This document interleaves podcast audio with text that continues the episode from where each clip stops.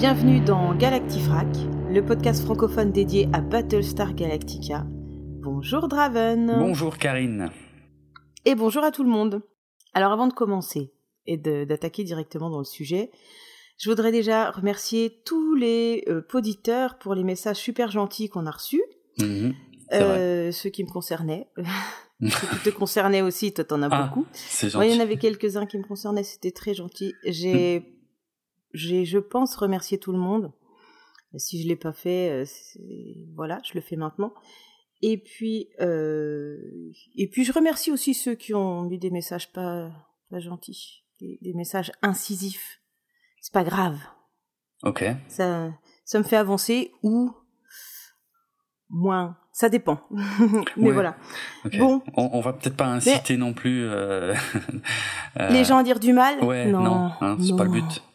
Non, non, non, ça va. Ça va. Euh, et puis, donc, du coup, voilà. Hein Sachez que c'est quand même pas évident hein, d'être en compagnie de Jérôme. Je vous rappelle que c'est un monstre du sujet. hein. Non. Donc, euh, ouais, voilà. Si, si. Non, enfin, disons que euh, euh, de toute façon, il faut pas non plus diminuer l'importance de ta participation au podcast, puisque justement, toi, tu es là pour me ramener sur Terre, je le rappelle, parce que euh, si j'étais tout seul, je partirais loin, loin, et je m'adresserais que aux nerds, en fait, euh, qui euh, étudient chaque détail euh, euh, que euh, que la plupart des gens ne voient absolument pas. Donc, C'est ça. Très bien que tu sois là. Donc, moi, j'ai aussi le rôle de poser des questions sur euh, ces points où seuls les nerds comprennent. Mhm. Alors, je pose parfois des questions qui peuvent sembler bêtes, mais je pense quand même qu'il y a non. quelques auditeurs qui ont, ben, qui sont peut-être contents d'avoir euh, ce, ce détail. J'en suis Voilà. Persuadé. Pas de problème avec ça. Euh, avant qu'on rentre vraiment dans le vif du, su- du sujet, moi aussi je voulais euh, faire une petite précision par rapport à notre épisode précédent. Je voulais apporter une petite précision par rapport au jeu des 1000 euros, euh, sur lequel tu avais fait un teasing de folie. Et que tu n'as pas fait. Et non, que je n'ai pas fait, voilà. Euh, donc euh, voilà, histoire On qu'on ne pose pas. pas. la question. Euh, On ouais, avait pouvait chantier. pas. Non, non, on pouvait pas, on n'avait pas le temps.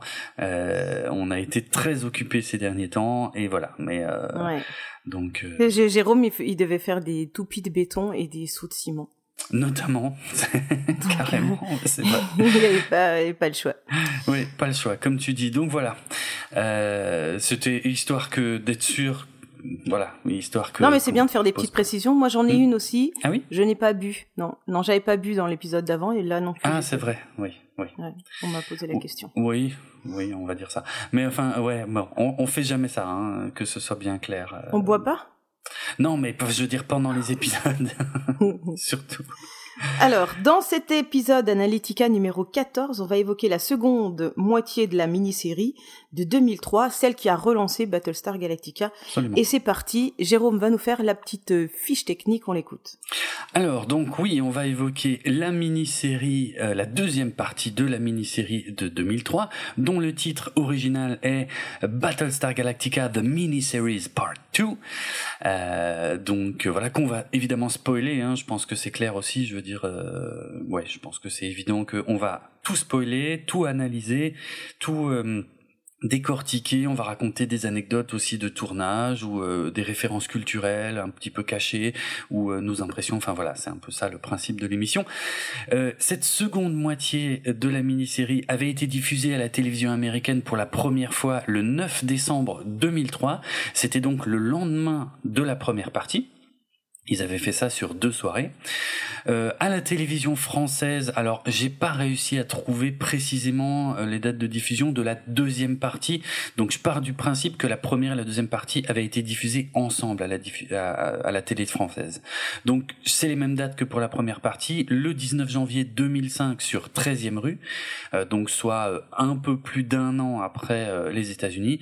Et puis le 30 décembre 2005, donc là carrément deux ans après la diffusion américaine sur M6, donc qui a été la seule diffusion euh, de Battlestar Galactica sur une grande chaîne française, puisque le reste de la série, en revanche, n'a pas du tout été diffusé sur M6. Voilà. Dernière chose, mais ça je l'ai déjà dit, la mini-série a été écrite par Ronald D. Et un certain Eric Christopher James. En fait, Eric Christopher James non seulement n'a rien écrit et surtout n'existe pas, puisqu'il s'agissait d'un pseudonyme de Glenn Larson, le créateur de la série originale, qui n'a pas du tout écrit cette mini-série, mais qui avait tenu à être crédité. Et donc euh, tout ça est réalisé par Michael Reimer, comme je l'ai déjà raconté euh, dans pas mal d'épisodes Historica et Analytica précédents. Voilà pour la fiche technique. Eh bien, super. Alors, avant de décoller, Hmm. Jérôme, Oui. est-ce que tu as un avis rapide sur cette petite série? Petite Oui, euh, mini-série. Sur, bah, sur cette seconde partie, surtout, je dirais que euh, bon, moi, j'adore, je suis super fan. Je sais que tout le monde n'est pas ultra fan de la mini-série, que qui trouve que c'est un peu, que ça a mal vieilli, que ça se traîne, euh, et que c'est seulement quand la vraie série démarre que ça devient bien. Moi, j'adore. Euh, en plus, dans la deuxième partie, là, on passe vraiment beaucoup plus à l'action. Euh, dans la première partie, il y avait beaucoup, beaucoup de, de mise en place des personnages, de la situation et tout ça machin. Maintenant, les, tout le monde est dans la réaction à ce qui s'est passé et dans l'action. Et euh, voilà. Et puis on a en plus euh, une scène, une super scène de bataille spatiale à la fin, ce qui me plaît toujours beaucoup. Donc moi, j'adore cette seconde partie qui euh, qui rentre vraiment, vraiment dans le vif du sujet et qui commence à faire naître les vraies premières tensions en fait. Voilà. Et toi, cette seconde partie, est-ce que ça t'a davantage convaincu?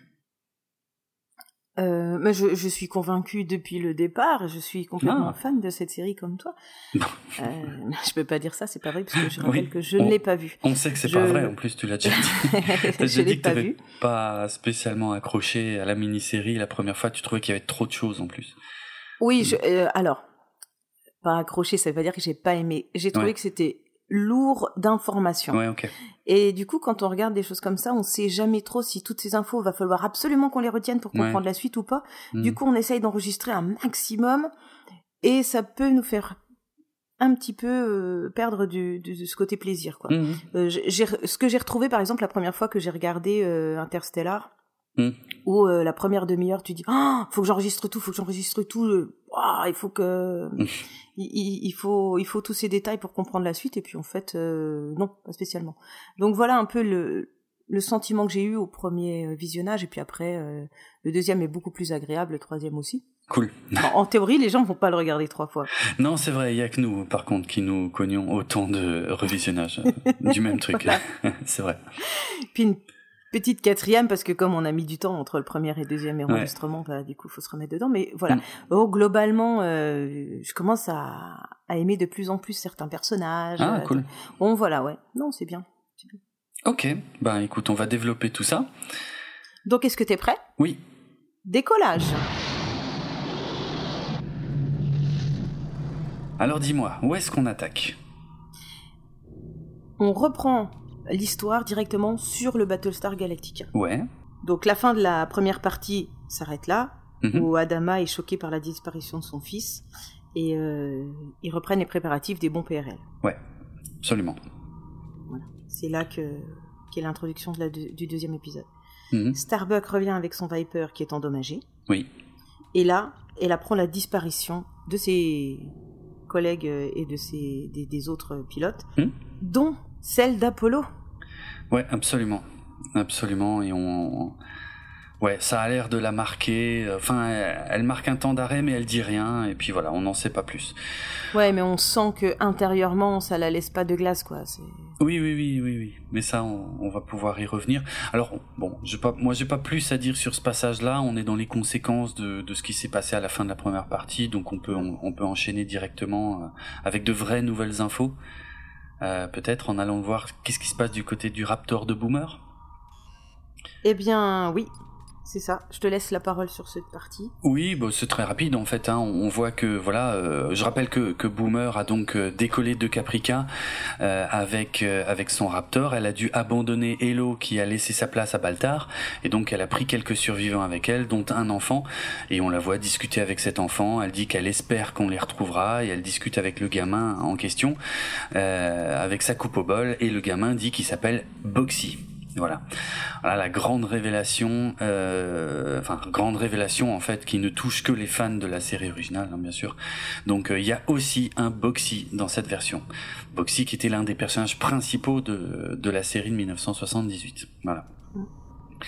Donc tout ce que je voulais dire là-dessus, c'est que euh, euh, en fait on a euh, on a quelques infos qui sont pas claires, je trouve, dans la mini-série que, que moi j'ai apprises dans le commentaire audio en fait de Ronald Dimour, donc le scénariste, hein, qui explique que euh, au début de la première partie, on avait vu le, le militaire qui attend, euh, qui vient tous les ans dans la station Armistice où il y a jamais personne qui est venu.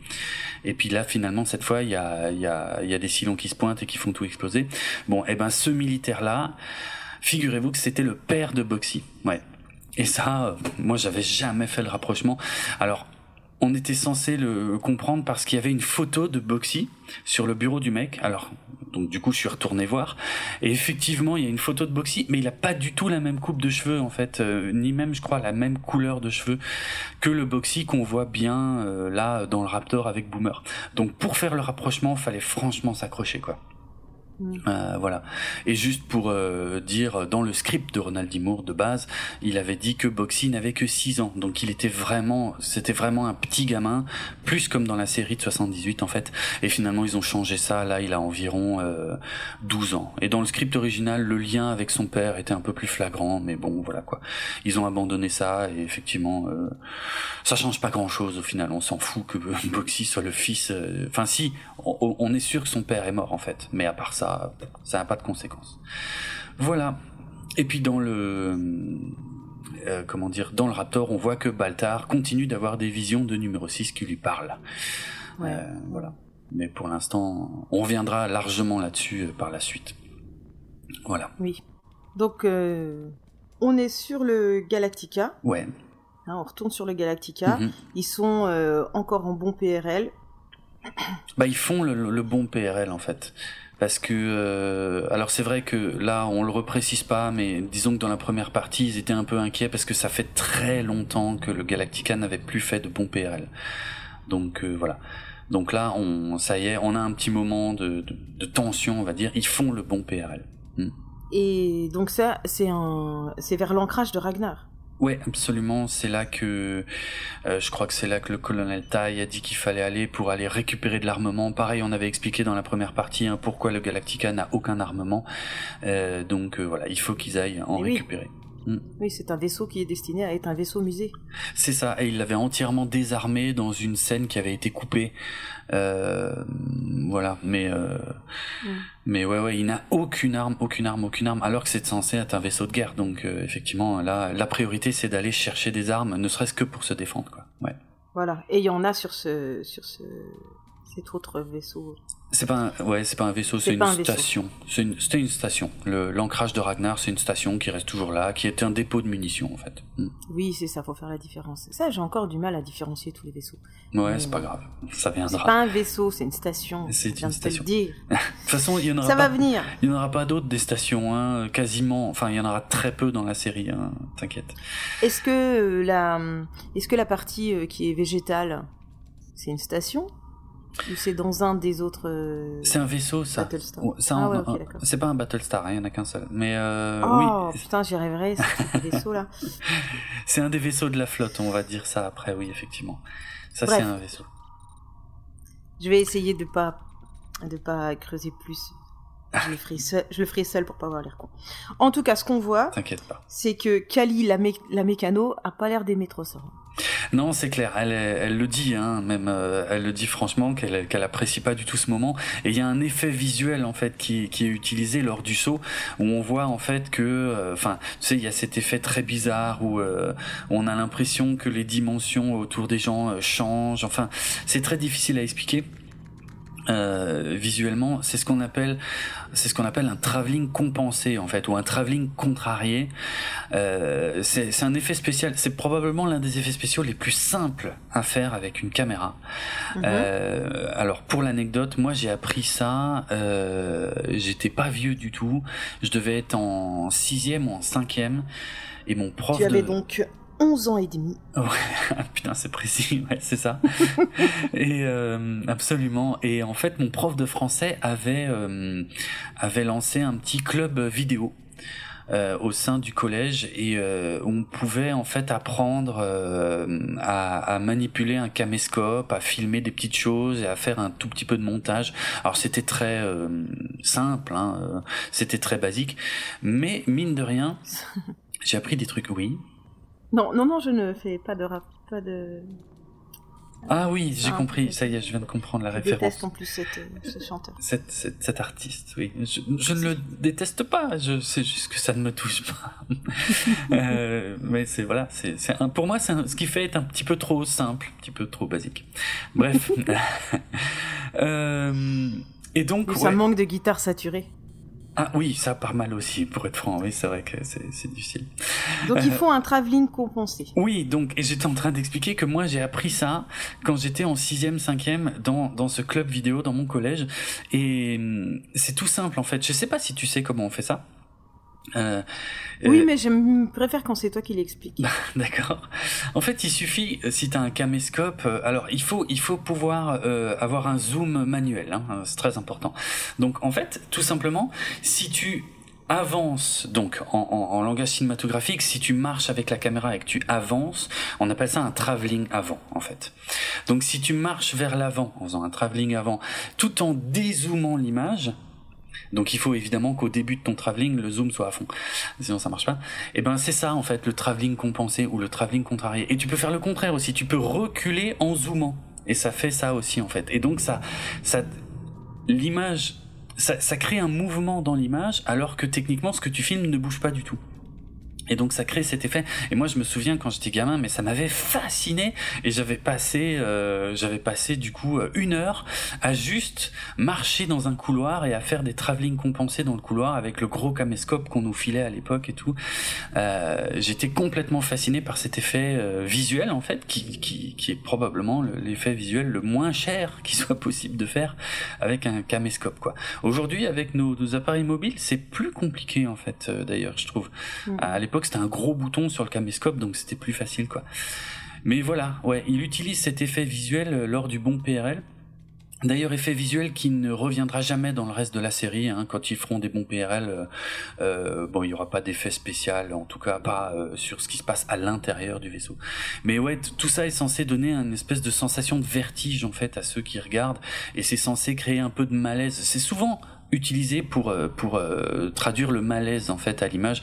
Et apparemment voilà c'est ça qui se passe. Quand il y a un bon PRL euh, euh, avec le vaisseau ben il je sais pas, on, les, les, les, personnes qui sont dans le vaisseau le ressentent apparemment. Et Kali Mhm. n'aime pas ça. Voilà.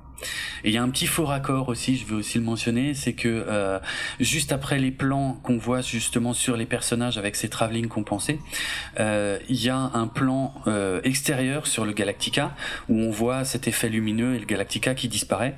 Et ben il y a un, il y a un faux raccord assez ouf parce que euh, en fait dans les scènes précédentes ils ont euh, rentré les deux baies euh, les deux baies d'atterrissage ou de décollage qui sont sur les côtés du Galactica ils sont obligés de les rentrer pour faire les bons PRL et ben au moment du saut quand on revoit le Galactica les deux baies sont sorties. Donc c'est ça le en fait euh, c'est ça le faux raccord. Voilà D'accord, ok, je comprends. c'est un détail, ça c'est vraiment un détail. Si on fait pas attention, on le voit même pas. Mais c'est rigolo que juste avant, ils disent il faut absolument rentrer les baies pour faire le saut. Et au moment où on voit le vaisseau qui fait le saut, les baies sont complètement sorties. C'est voilà, c'est un petit, euh, petite erreur. euh, je sais pas à quoi elle est due. Bref, voilà. Je te laisse Alors- nous parler de la suite. On va sur le Colonial One. Ouais, C'est un vaisseau. Oui, absolument. Ça, c'est bon, c'est joli.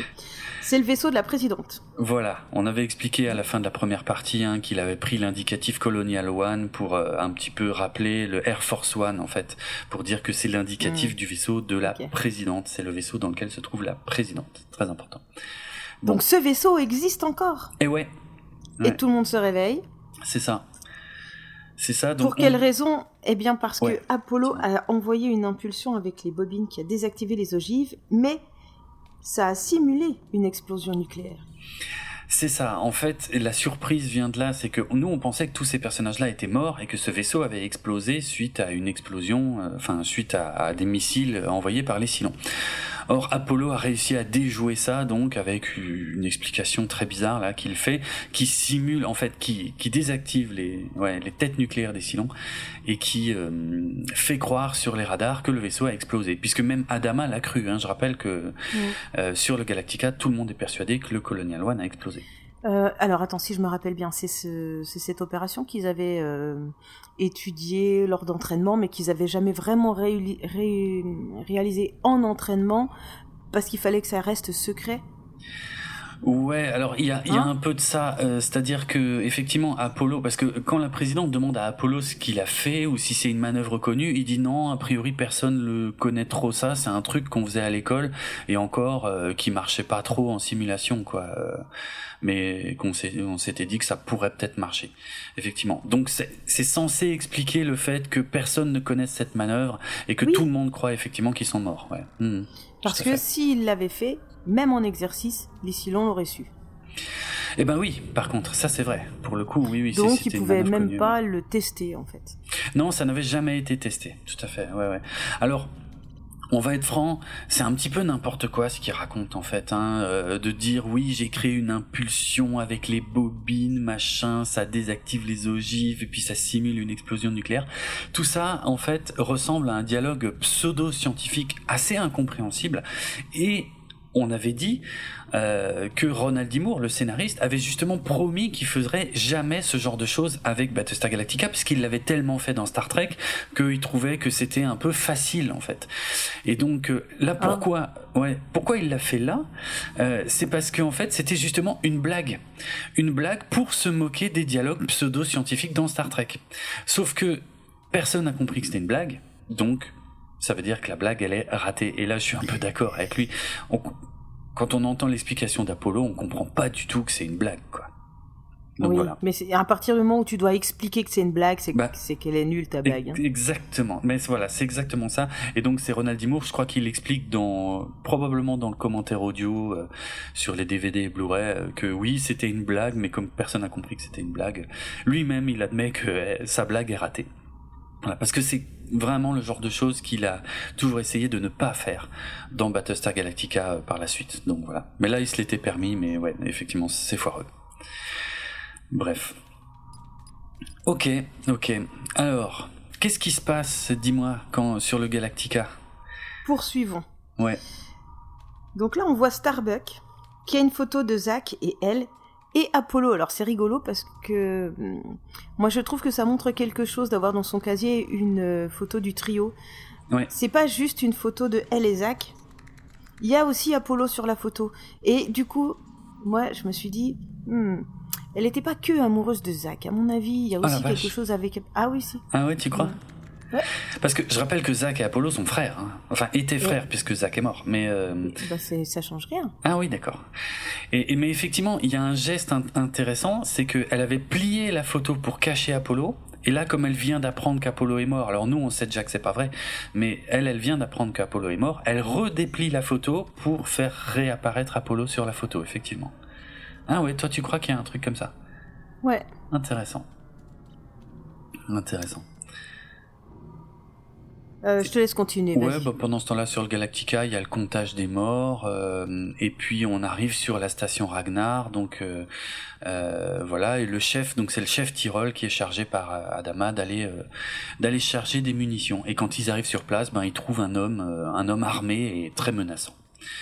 Euh, et juste pour dire, l'arrivée sur Ragnar, en fait, quand ils ouvrent ces immenses portes métalliques, euh, ça, ça a été tourné, parce que j'avais dit hein, que je donnais aussi les lieux de tournage pour les gens que ça intéresse. Euh, ça, ça a été tourné au port industriel de Vancouver, parce que je rappelle que Battlestar Galactica a été tourné à Vancouver. Et donc ces, ces immenses portes métalliques existent vraiment, elles sont au, port industriel de Vancouver. Voilà. Allez, on retourne sur le Colonial One avec la présidente. Dis-moi, qu'est-ce qui se passe là-bas? Donc, sur ce vaisseau, Hmm. Ils ont récupéré le Raptor de Boomer. Ouais. Ça y est. Boomer alors explique à Apollo que les vieux Vipers s'en sont sortis parce que les Cylons ont piraté les Vipers récents. Mais ils pouvaient pas le faire sur les vieux. Ben c'est ça. Ben, de toute façon, il n'y en avait pas beaucoup des vieux. En fait, il y en avait, ouais, il n'y en avait quasi pas des vieux qui étaient qui étaient sortis euh, au moment de l'attaque initiale. On avait vu ça un peu sur la fin de la de la première partie. Hein. Ils en avaient juste sorti quelques-uns, mais voilà. Mais là, on a confirmation en fait de Boomer, effectivement, que les euh, Cylons ont piraté tous les vaisseaux récents. Euh, tous les Vipers récents surtout, et que c'est pour ça que la flotte a été décimée, parce que à ce moment-là, Apollo ou la présidente n'ont pas encore ces infos. Donc, euh, donc voilà. Mais ce sont les vaisseaux de guerre qui ont été piratés, ce qui peut expliquer aussi pourquoi le Colonial One de la présidente, lui, n'a pas été piraté. On assiste à une, euh, une rencontre, une rencontre historique entre deux personnages clés de la série. Dis-moi, quels sont ces personnages? Je ne sais pas. D'accord. Alors, il s'agit de Baltar. C'est bien.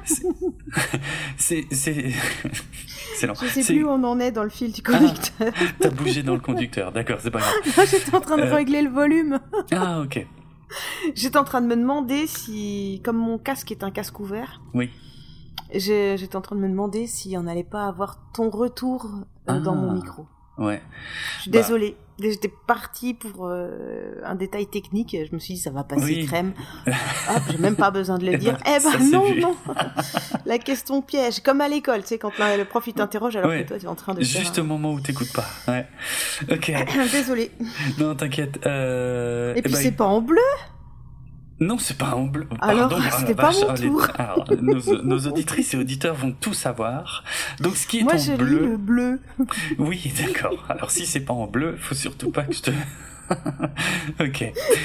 Donc Baltar euh, rencontre la présidente en fait. C'est la, la première rencontre entre Baltar et la présidente. Voilà, c'est un moment important. Euh, et tout de suite, elle, elle lui dit, elle veut qu'il devienne son conseiller scientifique.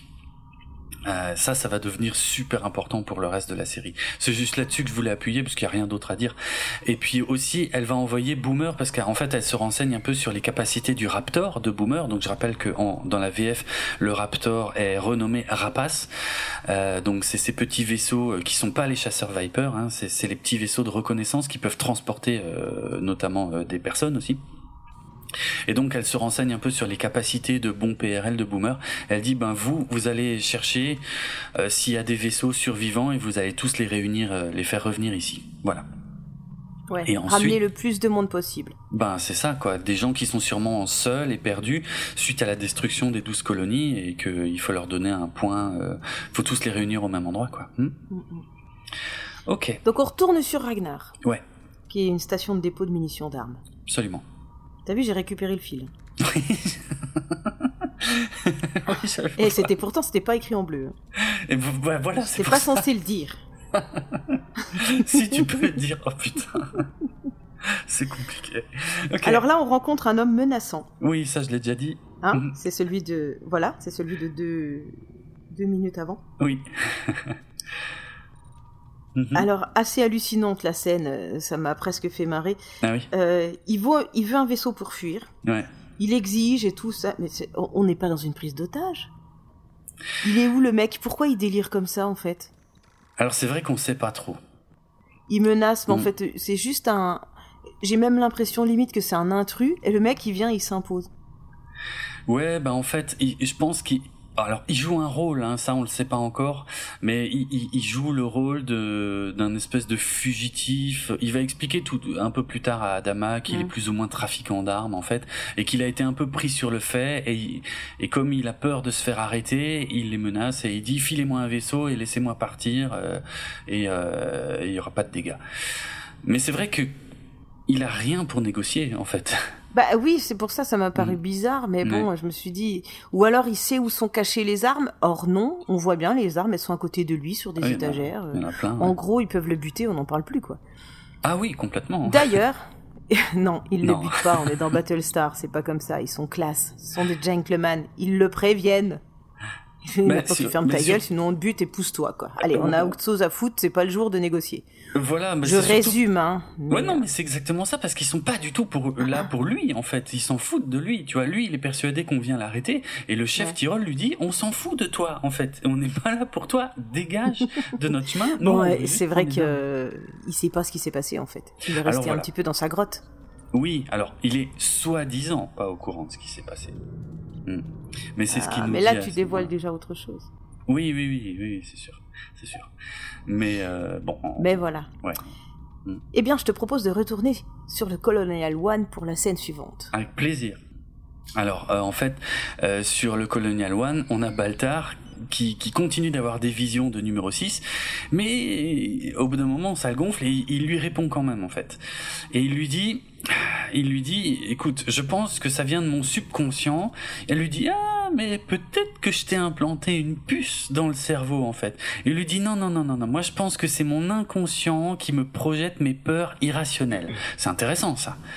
Tu vois, c'est intéressant, c'est-à-dire que il, ils sont quand même dans une situation inédite, hein, où, où l'humanité vient d'être complètement décimée. Donc effectivement, euh, on peut penser raisonnablement que psychologiquement ça va pas fort. Et que effectivement, peut-être que, en tout cas, lui, c'est un scientifique, je le rappelle. Euh, c'est même censé être le meilleur scientifique euh, de, son époque. Donc lui en déduit que c'est son subconscient qui, lui matérialise des visions pour euh, pour projeter ses peurs en fait. C'est intéressant, non?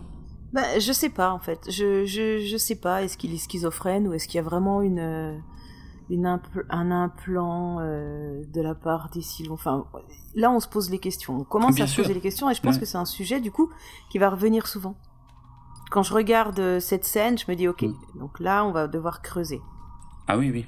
Ah oui, clairement, là, c'est sûr que le scénariste plante des graines, en fait, euh, pour plus tard, ouais, ouais. Parce qu'en plus, euh, elle, elle lui répond qu'il y avait, il y a- il y a eu quelque chose entre eux sur, euh, quand ils étaient sur Caprica, et que elle veut que Gaius l'aime, et c'est là qu'elle lâche ça pour la première fois, elle dit parce que Dieu est amour. Ouais, voilà. Mais c'est marrant, hein, cette notion de croyance en, en Dieu qui revient plusieurs fois. euh, Depuis le début de la série, c'est comme ça. hein. Mhm. Donc, euh, je sais pas, je me dis peut-être que c'est plus qu'un détail dans leur relation. Et puis, euh, Ouais. puis oui, effectivement, on va voir encore et encore ce thème revenir. Et même après sur Ragnar. Donc, on Ouais, retourne sur Ragnar. Ok. Chargement des hommes. euh, pff, chargement des armes, pardon. Donc, euh, l'homme, le trafiquant, Mm. et Adama, euh, ils, sont, ils sont ensemble et ils trouvent quand même qu'il a l'air d'aller mal, euh, ce trafiquant. Hein. Ouais, ouais, le mec, il est pas bien, il a un gros rhume ou je sais pas quoi. Ouais, il- voilà. il Il dit, attention Alors, il y a euh, le chef Tyrol qui dit attention, c'est super fragile les armes quand vous les prenez et tout. Il est- Non, mais c'est pas grave, hein. il y a une ogive quand même qui tombe par terre, euh, Mm. qui roule. Ils font, ils font gaffe euh, moyen, moyen, quoi. Ils, ils- limite, ils sont en train de tirer un, un Rolls euh. Ah oui. comme dans un supermarché, tu vois. Ouais, ouais. On charge. Donc, bah, bien sûr, l'ogive, elle tombe. Et qu'est-ce qui se passe? Elle, ça explose, Ouais, forcément. c'est le but d'une ogive. Voilà. Adama et l'homme se retrouvent alors isolés dans une petite partie de la station Mhm. et euh, il va y avoir un échange assez intéressant. Ouais, ouais, ouais. Alors, bon, on sent que cette explosion, c'est un peu un, un ressort scénaristique un peu facile pour euh, pour isoler euh, Adama et ce mystérieux euh, trafiquant euh, ensemble, tu vois. Mais bon, c'est pas euh, c'est pas gravissime, quoi. Mais disons que c'est pas l'écriture la plus fine. Ronald D. Moore a expliqué que euh, son, sa première idée c'était pas ça, c'était plutôt d'avoir une grue qui était en train de charger les munitions et qui à un moment en fait Mm. la grue euh, lâche et euh, à cause du poids euh, trop important et que que ça faisait tomber les munitions et que pour se mettre à l'abri il y avait même pas d'explosion en fait hein, pour se mettre à l'abri bah voilà lui il sautait d'un côté avec l'homme et, euh, et il se retrouvait isolé et bloqué par les munitions qui étaient tombées euh, finalement, ça coûtait trop cher en fait d'avoir une grue, euh, de faire tout ça. Donc c'était beaucoup plus simple de faire juste une explosion et qui ferme une porte en fait pour les, les isoler. Donc voilà, c'était juste euh, les, les coulisses de l'écriture de ce petit passage là. On retourne du côté de la flotte, euh, puisque ça y est, autour du Colonial One de la présidente, il y a une flotte qui commence à se réunir. Et on, on est dans un vaisseau botanique. Est-ce que tu, tu te souviens ce qui se passe dans le vaisseau botanique Alors moi j'adore les vaisseaux botaniques. Dans Ah ouais tous les trucs de SF, je Ouais. me demande toujours comment ils mangent. Oui, c'est vrai. C'est Mm. vrai, hein Ah Comment ouais. est-ce qu'ils se, ravitaillent et, et puis euh, combien de temps ils ont de ravitaillement ou alors est-ce qu'il y a quelque chose qui génère un ravitaillement? Alors c'est pour ça que j'aime. C'est toujours mon préféré. le vaisseau botanique. Ah ok, excellent. oui, oui, parce que je, quand dans le film il est présent, je me dis ah, ils y ont pensé. Hmm. Ouais. Et en plus là. Est-ce que ça, est-ce que ça génère aussi euh, de l'air? Ah bah très probablement, mais euh, logiquement oui. S'ils sont pas trop cons, ils en profitent effectivement pour récupérer l'oxygène euh, créé par photosynthèse. Euh, mais après, euh, la plupart des vaisseaux ont des, ont des systèmes de recyclage d'oxygène. Ils n'ont pas besoin d'en créer normalement. Quand tu regardes par exemple la station spatiale internationale qui tourne autour de nous en permanence, je sais pas s'ils ont besoin de remettre de l'oxygène en fait. Euh, peut-être qu'ils en synthétisent, tu me diras. mais, mais normalement tout est recyclé tant qu'il n'y a pas de fuite. Tout est intégralement recyclé et il n'y a pas de, il a pas besoin d'en ramener quoi. Mm. Mais bon, T'as raison, j'avais jamais pensé à ça. Si t'as un vaisseau botanique, ce serait con de pas en profiter pour récupérer de l'oxygène frais. Hmm. Bien vu. C'est ça. Donc la présidente Roselyne, qu'est-ce qu'elle fait? Elle va voir une petite fille qui est sur un banc. Oui. Et elle va discuter avec. Hmm. Alors qu'on ne doit pas parler aux inconnus. Mais la petite fille, ça va, elle est cool, euh, et elle discute. C'est la présidente hein, des, Qu'est-ce qu'elle en sait, la petite fille? Et puis en plus, elle est présidente depuis combien de temps? Oui, elle est présidente depuis une heure, peut-être, mais bon. Alors, excuse-moi, normalement, cette personne est inconnue. Oh la vache. ok, bien vu. Oui, non, c'est vrai, c'est un bon réflexe. Hmm, d'accord. Hmm. Et alors, elle lui dit quoi? Elle lui il est où ton papa et ta maman Et qu'est-ce que tu vas nous chanter? Non, pardon, c'est pas l'école des fans. Ah, puis, allez, je te laisse euh, parce que c'est sérieux quand même. Ah, les références de vieux. Non, c'est surtout l'âge des références, en fait, qui en disent beaucoup sur notre âge aussi. Hein. Qu'est-ce que tu veux faire quand tu seras plus grande? Vidée détruite. ah non Ça y est, ça recommence avec l'humour français. Ça faisait longtemps. Euh... Non, oui, alors bon, la petite fille, elle est très touchante, elle dit qu'elle va rentrer, qu'elle va retrouver ses parents, qu'elle va se coucher comme d'habitude et tout machin. Bon, c'est assez touchant parce que on on sent le décalage. En fait, je pense que la scène, elle est là pour ça, pour nous montrer un petit peu le décalage. Alors, on prend un, exemple vraiment extrême hein, d'une petite fille qui ne réalise pas du tout, en fait, ce qui se passe, qui ne réalise pas que les colonies sont détruites et qu'elle ne pourra pas y rentrer et que ses parents sont probablement morts parce qu'elle elle pense qu'elle va les retrouver. Mais s'ils sont pas sur le vaisseau, je crois qu'on nous dit qu'elle est là avec sa grand-mère, en fait, hein, mais euh, pas avec ses parents. Donc, si ses parents sont pas sur le vaisseau, il y a quasiment aucune chance qu'elle les revoie un jour, quoi. Bon, c'est un peu pour nous faire comprendre à nous finalement l'horreur de la de la situation, mais en par un phénomène un peu inverse en fait, par par la bouche d'une petite qui n'a aucune conscience de l'horreur de la situation. C'est assez malin, je trouve, comme écriture. Oui, oui, je, je troll comme ça, mais c'est vrai mm. que cette scène est sympa. Après, mm. euh, la première fois, ça marche. Le troisième visionnage, non, en fait. mais la première fois, oui, on a un petit pincement au cœur quand même. Ouais, ok. Euh, alors, juste pour dire, donc effectivement, ce vaisseau botanique en VO qui s'appelle le Botanical Cruiser, euh, ben, déjà c'est un concept qui était déjà présent dans la série originale de 1978. Hein, il y avait déjà ce vaisseau botanique. Mhm.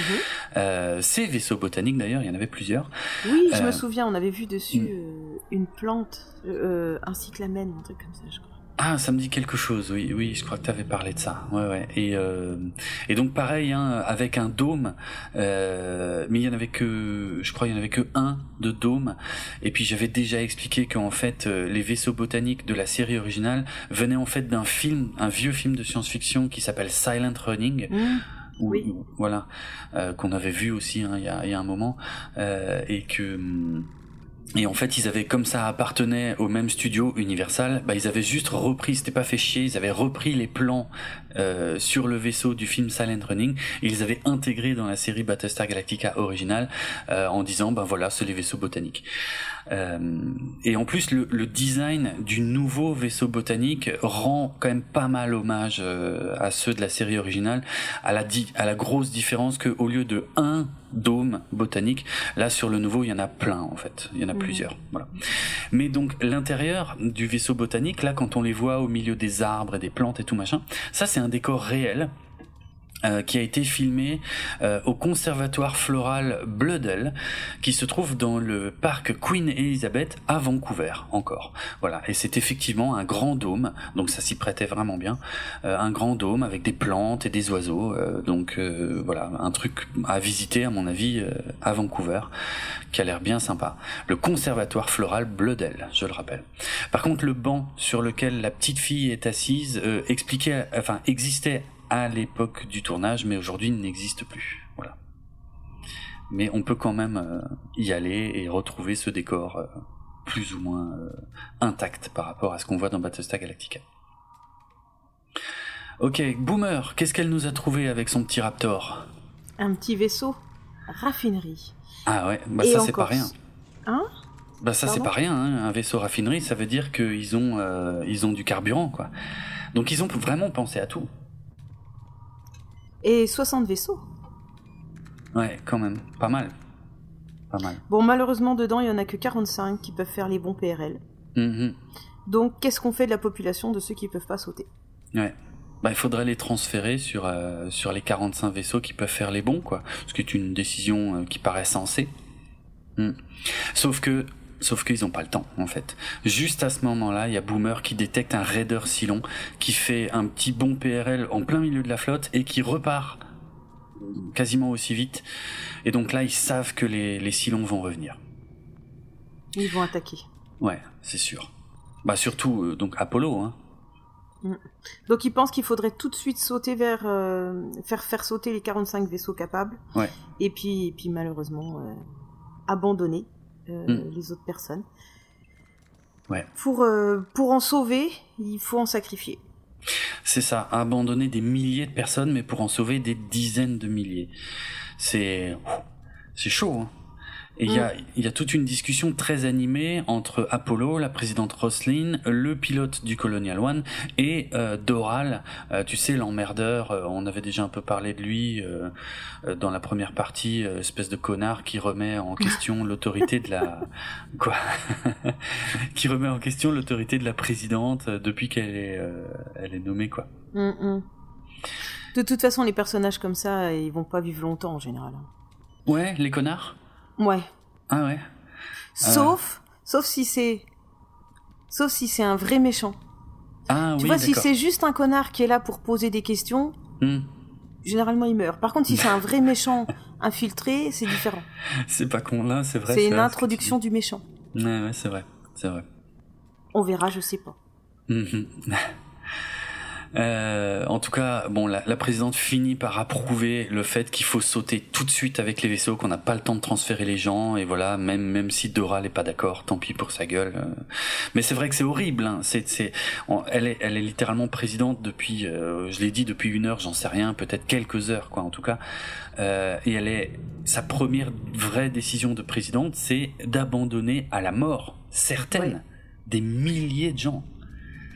Et là, on parle. Il n'y a plus de notion d'humain euh, plus important que d'autres. Tu vois, comme par exemple, il y a quelqu'un qu'il faut absolument sauver. Parce que c'est un tel ou parce qu'il a cette valeur et tout. Et mm. donc, on va euh, envoyer une équipe d'urgence et on est capable de mettre en péril dix vies, je dis une connerie, hein, pour en sauver une importante. Et ben là, on est dans un schéma inverse. Non, il n'y a plus personne qui est important, en fait. Si on doit mettre en jeu 10 vies pour en sauver une, ben faut que celle-là elle meure et on met pas en danger les 10 parce qu'en fait c'est le nombre qui compte quoi. Ouais, c'est vrai. On est à l'inverse d'un peu tous les films d'action qu'on qu'on a vu dans les années 90, début Oui, oui, oui. Bien sûr. Quoi, il... pour sauver euh...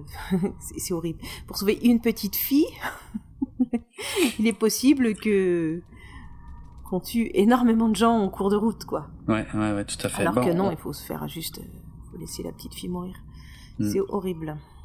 Bah, moi, j'appellerais ça. suis consciente, hein, mais non, non, mais bien sûr, mais c'est de ça qu'on parle. C'est de toute façon, euh, moi, j'ai envie d'appeler ça le paradoxe du soldat Ryan, en fait, parce que c'est justement le truc qui est dénoncé dans Il faut sauver le soldat Ryan. Hein. Ah oui.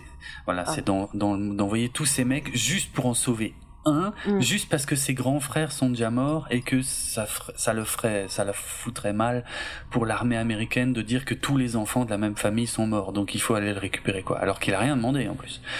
Euh, Bref, donc ouais, le paradoxe euh, du soldat Ryan. Tiens, j'ai envie d'appeler ça comme ça. Euh, ben ouais, et ben là, là pour une fois, on contourne effectivement ce cliché, euh, ce cliché assez habituel des films de guerre ou des films d'action. Alors je dis pas que la série contournera tout le temps, mais là, en tout cas, oui, elle le fait. Ouais. Et pourquoi elle le fait? Parce qu'elle a appris de son erreur.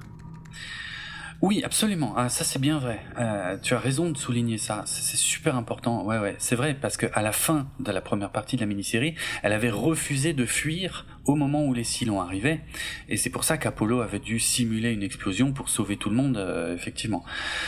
Donc là, visiblement, elle a appris de son erreur, mais elle est quand même obligée de prendre une décision monstrueuse, quoi. Euh, mais, mais juste, en fait, difficilement critiquable quand même. Mais mais pas moins monstrueuse. Ouais, tout à fait. Moi, je voulais juste euh, insister aussi sur le plan, en fait, euh, vraiment en, termes de cinématographie pure, le plan tournant, en fait, c'est-à-dire que quand tous ces personnages parlent de cette décision qu'il faut prendre, ils sont en cercle et la caméra tourne tout autour d'eux. Et il y a un timing qui est assez génial parce que euh, en tournant, en fait, on voit à chaque fois les personnes qui prennent la parole et tout. C'est, ça marche super bien, quoi. Et c'est, on se rend pas compte quand on le voit, mais honnêtement on voit à chaque fois celui qui parle et on voit à chaque fois celui qui répond. Euh, et, et, ben tout ça demande une préparation et un timing de fou en fait euh, pour préparer enfin pour tourner un truc pareil. Et c'est le genre de plan qu'on voit rarement dans, dans des séries télé ou surtout à l'époque parce qu'aujourd'hui les séries télé ont, ont souvent des ambitions un peu plus cinématographiques. Mais euh, voilà. Je voulais juste vraiment insister sur ce plan qui est euh, assez assez génial. Et euh, Tiens, il y a Roselyne qui, qui, fait une confidence à Billy. Oui, oui parce que je pense que Billy, il a quand même un petit côté euh, euh, attachant qui fait qu'on va se confier facilement à lui. D'accord. Et elle lui dit, voilà, j'ai un cancer. Hmm.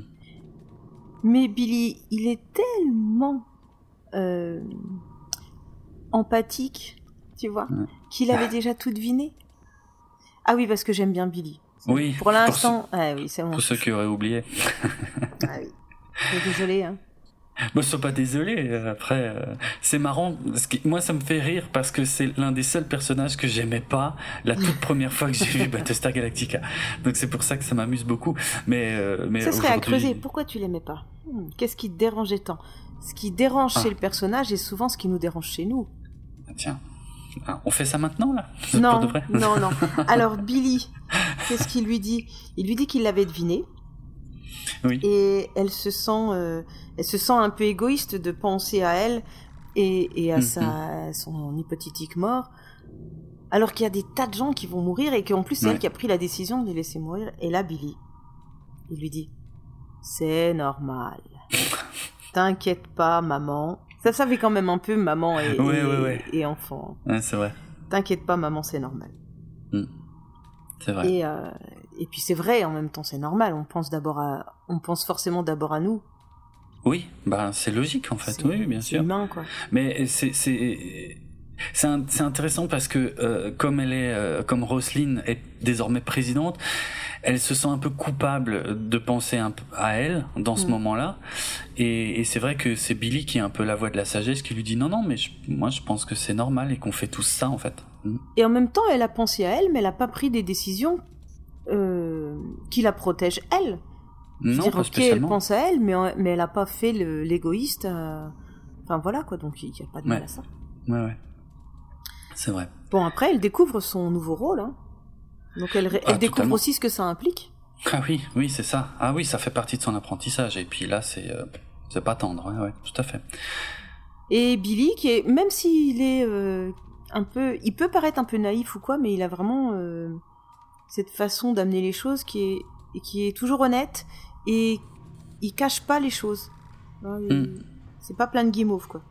C'est vrai, c'est vrai. Ben, il apprend aussi son rôle finalement parce que mmh. lui, on sent bien qu'il va être un proche conseiller de la présidente, quoi. Hein. Elle, elle est bombardée présidente, lui, il est bombardé conseiller de la présidente techniquement. Euh, donc, il apprend aussi quelque part. Et c'est vrai que c'est intéressant ce que tu dis. J'y avais jamais trop pensé, mais ça, ça montre que que c'est un personnage important aussi, Billy finalement, avec ce qu'il oh, apporte. J'ai dit quelque chose d'intéressant. Oh.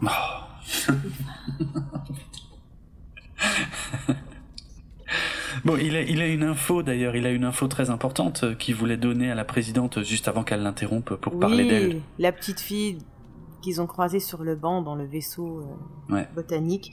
Malheureusement, malheureusement, elle est dans les vaisseaux qui vont pas pouvoir faire le bon. Quoi. Ouais, c'est ça.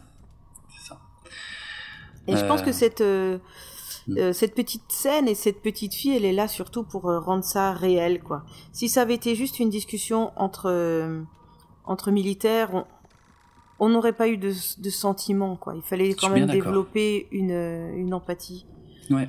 Ils vont quand même sacrifier des humains, quoi. Ouais, ouais, c'est ça. C'est ça. Hmm. Non, c'est bien. Franchement, c'est.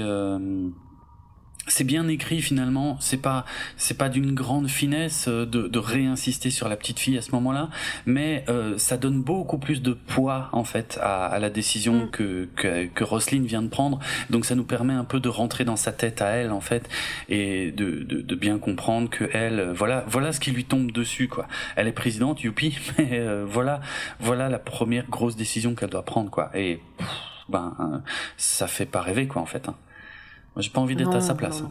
Hmm. non. je suis pas sûr que président soit une bonne place. Hein. ne je sais hmm. pas si c'est une bonne ou une mauvaise situation. Oh non, c'est pas vrai. Avant tout, c'est une histoire de rencontre. Mm-hmm. Mais d'abord, ça serait bien qu'on retourne voir un petit peu ce qui se passe et euh, voir ce qui s'est passé. Donc la flotte va pouvoir faire son bond, ouais. mais elle ne donne pas les coordonnées du vaisseau. Eh ben non. Elle donne pas les coordonnées, pardon, aux vaisseaux qui vont pas sauter parce qu'on sait jamais si ils se font attraper par les silons. Bon, peut-être ils vont se faire exploser, mais peut-être ils vont se faire capturer et interroger. Ouais, ouais. Donc mm. ils vont même pas leur donner euh, les infos pour qu'ils qu'ils puissent pas les, les, vendre oui, c'est ça. Oui, bien sûr, bien sûr. Ben et puis même, hein, même si c'est des personnes de bonne foi et tout ça machin, on sait jamais. Ils peuvent être torturés, ils peuvent être euh, je ne sais quoi. Donc euh, voilà quoi. Et ça, c'est une scène qui est très très difficile aussi. On sent que le pilote du Colonial One euh, a envie de donner ses coordonnées et c'est Apollo qui lui dit non, on peut pas, on peut pas leur mm. donner les coordonnées. Et c'est c'est horrible. C'est horrible pour tout le monde hein, ce qui se passe à ce moment-là, mm. vraiment. Mm.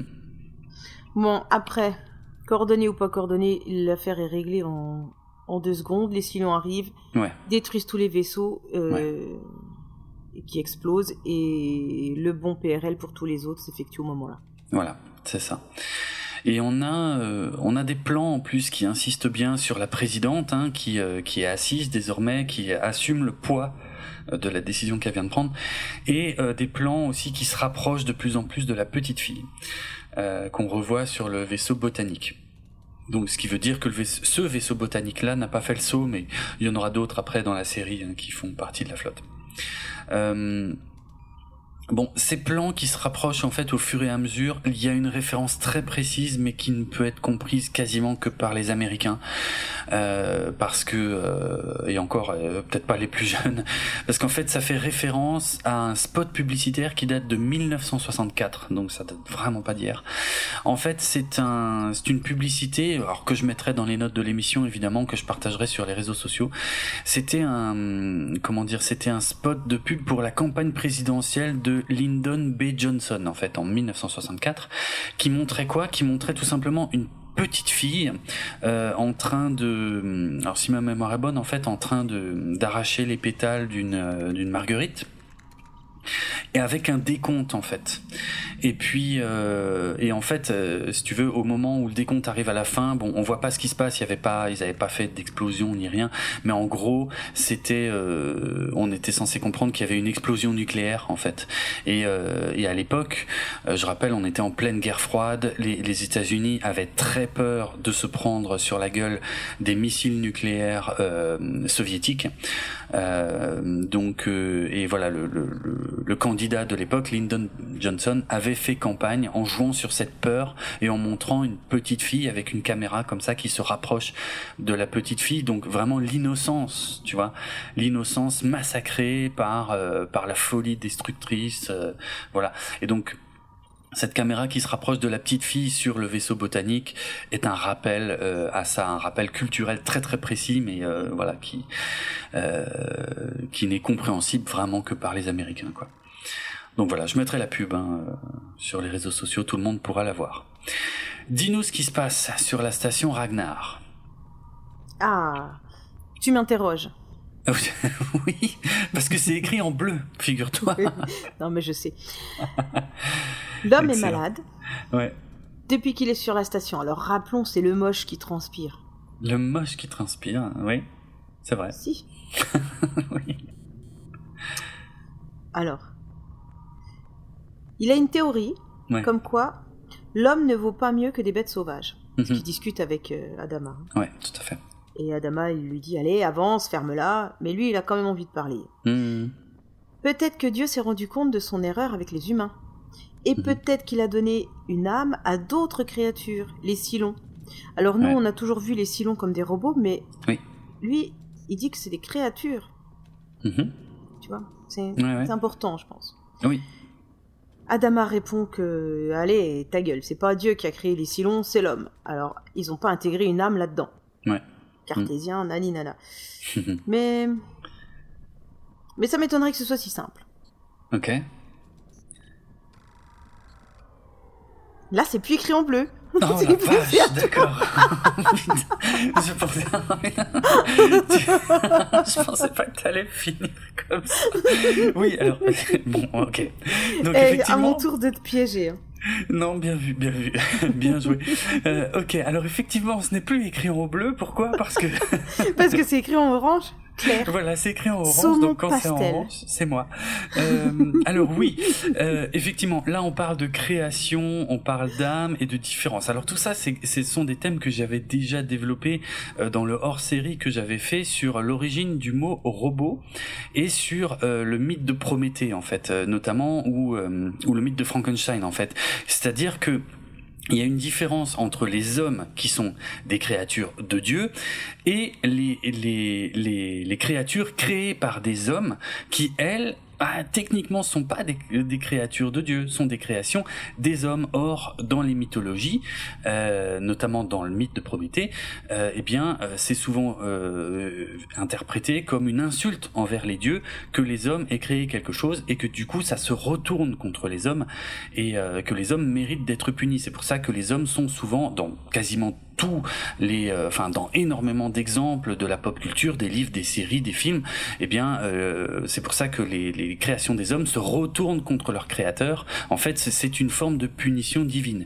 Voilà, c'est ce qui est euh, c'est ce qui vient du mythe de Prométhée, Prométhée qui a insulté les dieux en confiant le feu aux hommes, qui était une technologie en fait réservée aux dieux, mais qui voilà, il a outrepassé ses droits en les confiant aux hommes. Du coup, Prométhée a été puni. Dès que tu dès que tu outrepasses en fait tes droits par rapport aux dieux, tu es puni. C'est aussi un peu ce qu'avait développé Mary Shelley dans ce qui est considéré comme le premier la première œuvre de science-fiction moderne, c'est-à-dire le roman Frankenstein, où effectivement euh, l'homme euh, crée une créature, donc l'homme se prend pour Dieu et effectivement, cette créature, ben du coup, euh, cette créature souffre énormément. Euh, bon, ça c'est ce qui est dans le livre, mais après, dans, dans les dans les films, dans les adaptations, euh, souvent aussi la créature se venge euh, de son de son créateur. Voilà. Euh, on peut y voir autre chose aussi. Euh, donc je développerai pas plus parce que c'est vraiment des, des, sujets que j'ai énormément développés dans l'épisode, dans le mmh. hors-série sur la création du mot robot. Euh, mais euh, pour revenir effectivement sur le fait que euh, ce mec là euh, très bizarre qui transpire effectivement fait référence à Dieu parce que là soi-disant il vient d'apprendre ce qui s'est passé ok? Bon en fait on saura que normalement il le savait déjà. Mais soi-disant il vient d'apprendre et lui son explication ce serait de dire donc Dieu s'est rendu compte qu'il a fait une erreur avec les humains et qu'il a donné une âme à d'autres créatures donc en fait il mélange ça avec il, il amène Dieu dans une dans une histoire de, de, de terrorisme qui implique des robots. Euh, c'est intéressant, mais on va oublier les robots pour l'instant.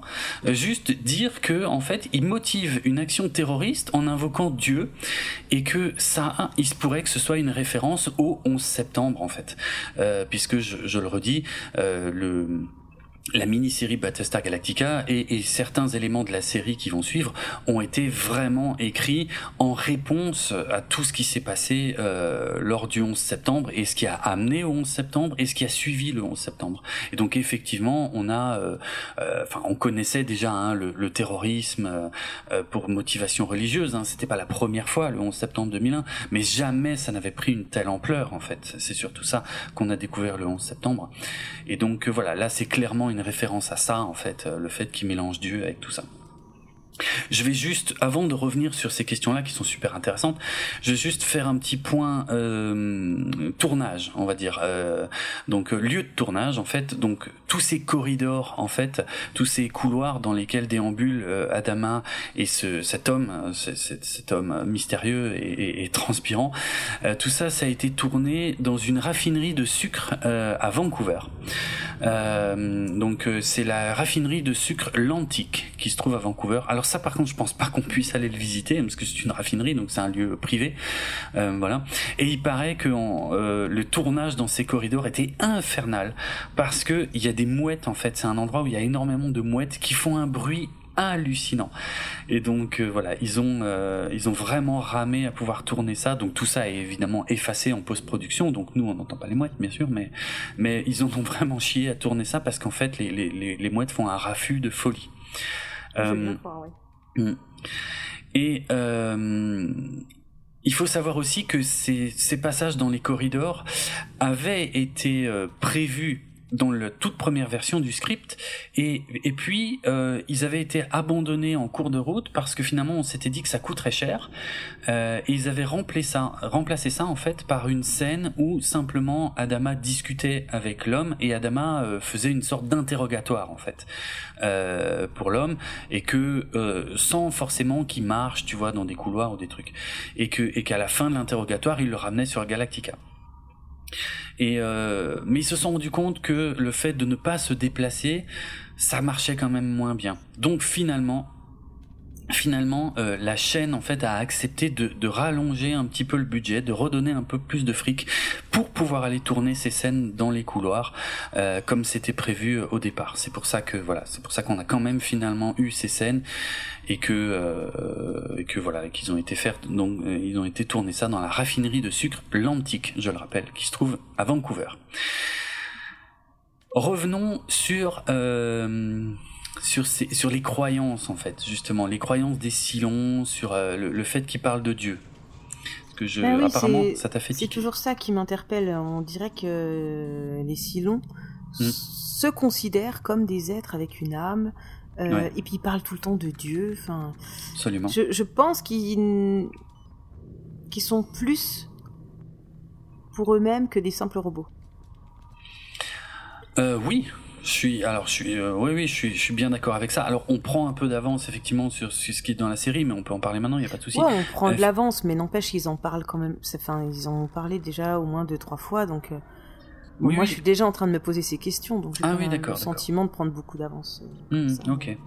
Bah, effectivement, numéro 6 a, a parlé de Dieu à Baltar déjà plusieurs fois. Euh, et là, effectivement, on a cet homme. Bon, je dis qu'on prend d'avance parce qu'on on sait pas encore que lui c'est un Silon aussi, mais on va l'apprendre dans les littéralement dans les minutes qui suivent. Quoi. Mm. C'est pas grave du tout. Euh, effectivement, lui aussi, assez rapidement, il amène Dieu sur le tapis. Donc oui, euh, il y a cette notion un peu nouvelle, effectivement, que les Silons, visiblement, se considèrent comme des créatures de Dieu. Je pense que c'est là que tu veux aller, ouais. Oui, mm. oui, c'est ça. Ouais. Euh, donc voilà, dans, dans, cette série, on a l'impression que les Silons ont des croyances, ils parlent régulièrement de Dieu, c'est ce que je disais. Hein, ouais, c'est le cas. Hmm. Et est-ce que c'est notre Dieu ou c'est leur Dieu? Est-ce que est-ce qu'on partage la même euh, la même entité? J'en sais rien. Bref. Ah, je peux répondre à cette question. Ah, ah bah oui, oui, parce que je me la suis. Ah oui, oui, je peux répondre à cette question parce qu'en fait, euh, il est en fait, il est déjà établi. Euh, on en avait déjà parlé très rapidement à la fin de la première partie de la mini-série où il y avait une référence au Seigneur de Kobol. Euh, et puis là, il y en aura d'autres aussi à la fin de cette seconde partie. Mais en tout cas, il est clairement établi que la religion euh, des, des, hommes, des coloniaux, est une religion polythéiste en fait, où ils croient en plusieurs dieux qui, qui sont les seigneurs de Kobol. Or, effectivement, comme tu l'as souligné, les Silons, eux, ils parlent d'un seul dieu. Donc, a priori, pas le même en fait. Les humains sont polythéistes, alors que les Silons ont l'air d'être monothéistes, donc un peu à l'image de, de, des grandes religions que qu'on connaît nous, comme euh, la chrétienté, l'islam, euh, le protestantisme ou, euh, ou, je ne sais quoi d'autre, avec un seul Dieu. Hmm. Tout à fait. Hmm. Eh ben merci pour, de me l'avoir rappelé. Hmm. Je l'avais, bon, j'avais mangé en haut dessus là. Mais c'est pas grave parce que c'est pas encore hyper explicite à ce stade de la série. Ça a été mentionné vite fait en fait. C'est plus de l'ordre du détail, donc euh, c'est pas choquant que t'aies pas retenu euh, tout ça pour l'instant, quoi. Oui, t'imagines si les si les Silons ils se mettaient à croire en Dieu. Ils ont l'air de croire en Dieu. Ça implique euh, qu'ils ont une âme. Ah, ça c'est intéressant. Alors moi j'ai lu euh, un exercice rhétorique hein, qui, qui était rien de scientifique, rien de hmm. rien de fondé et tout, et en plus écrit par quelqu'un qui, qui, qui a signé comme anonyme. Mais c'est pas grave, c'était l'exercice d'écriture qui était intéressant et qui disait donc ok les les robots pourraient-ils avoir une âme s'ils croyaient en et, ou alors est-ce que s'ils se mettaient à croire en Dieu c'est que forcément ça impliquait qu'ils avaient une âme? Et puis après, il part dans le dans le truc qui dit que bon voilà, euh, euh, l'Église est censée accueillir toutes les âmes perdues. Mm-hmm. S'il y a des robots qui ont envie de venir euh, toquer à la porte d'une église ou d'un lieu de culte, est-ce que est-ce que le lieu de culte lui ouvre? En théorie, ils sont censés porter secours aux aux gens, euh, ouais, ce qu'ils disent aux âmes perdues, quoi, et aux, aux, gens qui sont un peu échoués. Hmm.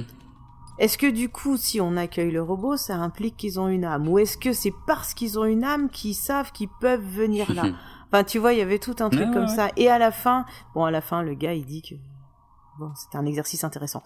Mais mais c'est vrai, où est-ce que tu places tout ça, quoi? Bon on verra bien. Vrai, pour l'instant, c'est le début, euh, c'est le début de tout ça. Je peux... Et je suis tombée du coup en creusant un petit peu, je suis tombée sur un article qui expliquait que euh, les robots pourraient potentiellement remplacer les prêtres protestants ou catholiques. Alors, euh, alors bon, pour les pour les catholiques, ça règle un bon nombre de problèmes, notamment liés à la pédophilie. Mm. Mais en plus, c'était un, enfin là, là par contre, c'était c'était pas juste un exercice rhétorique. Ouais, ouais. Et ils expliquaient que, que bah, en fait, l'humain, nous, on serait de plus en plus enclin à, nous laisser guider par ce genre d'intelligence, voilà, par ce genre d'intelligence artificielle, parce qu'on leur, on lui fait de plus en plus confiance, en fait. Euh, le savoir qu'il nous apporte, on le remet de moins en moins en question. Alors attention, je parle pas des réseaux sociaux, hein, je parle, on est bien d'accord. Mm. Et c'est une idée qui était sortie euh, d'Anthony Lewandowski. Je sais pas si je l'ai pas bien prononcé. Si, c'est ça, Lewandowski.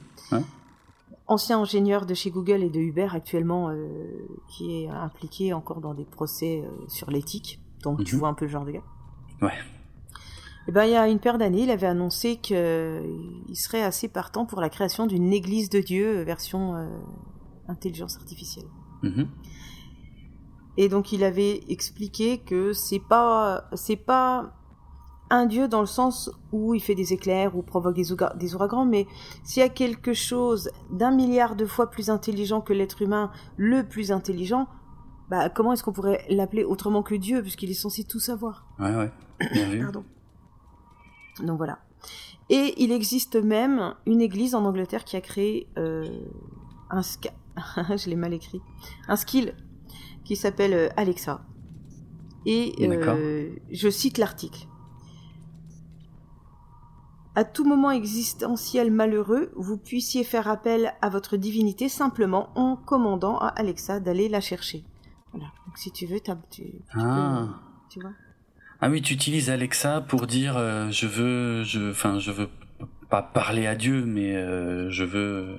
Ouais, ou son soutien, ou une confession, un truc comme ça, je pense. D'accord.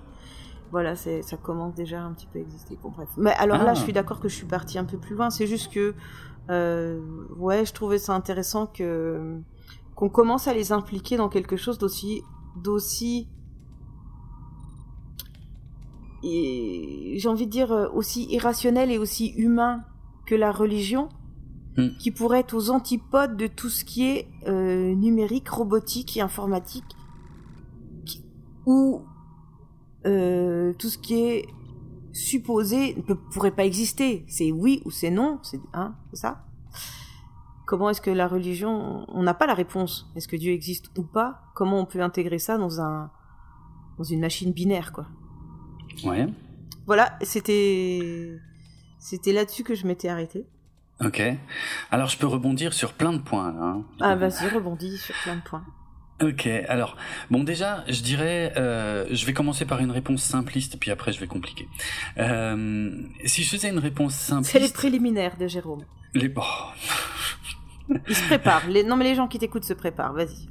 Ok. Euh, bon, je vais peut-être préciser une chose importante euh, par rapport à tout ce que je vais expliquer maintenant, c'est que je suis pas du tout croyant. Ok? Euh, je suis complètement athée. je suis absolument pas croyant. Attends. Nous ne portons aucun jugement. Putain. Comme tu fais genre, j'hallucine. Le jour du Saint Nicolas.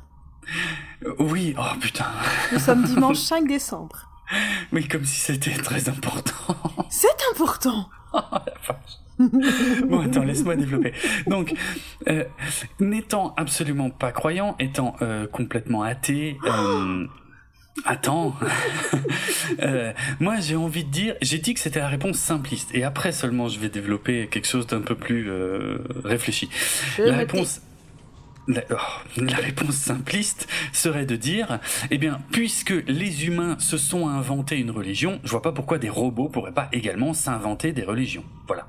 Ça, c'est ma réponse simpliste.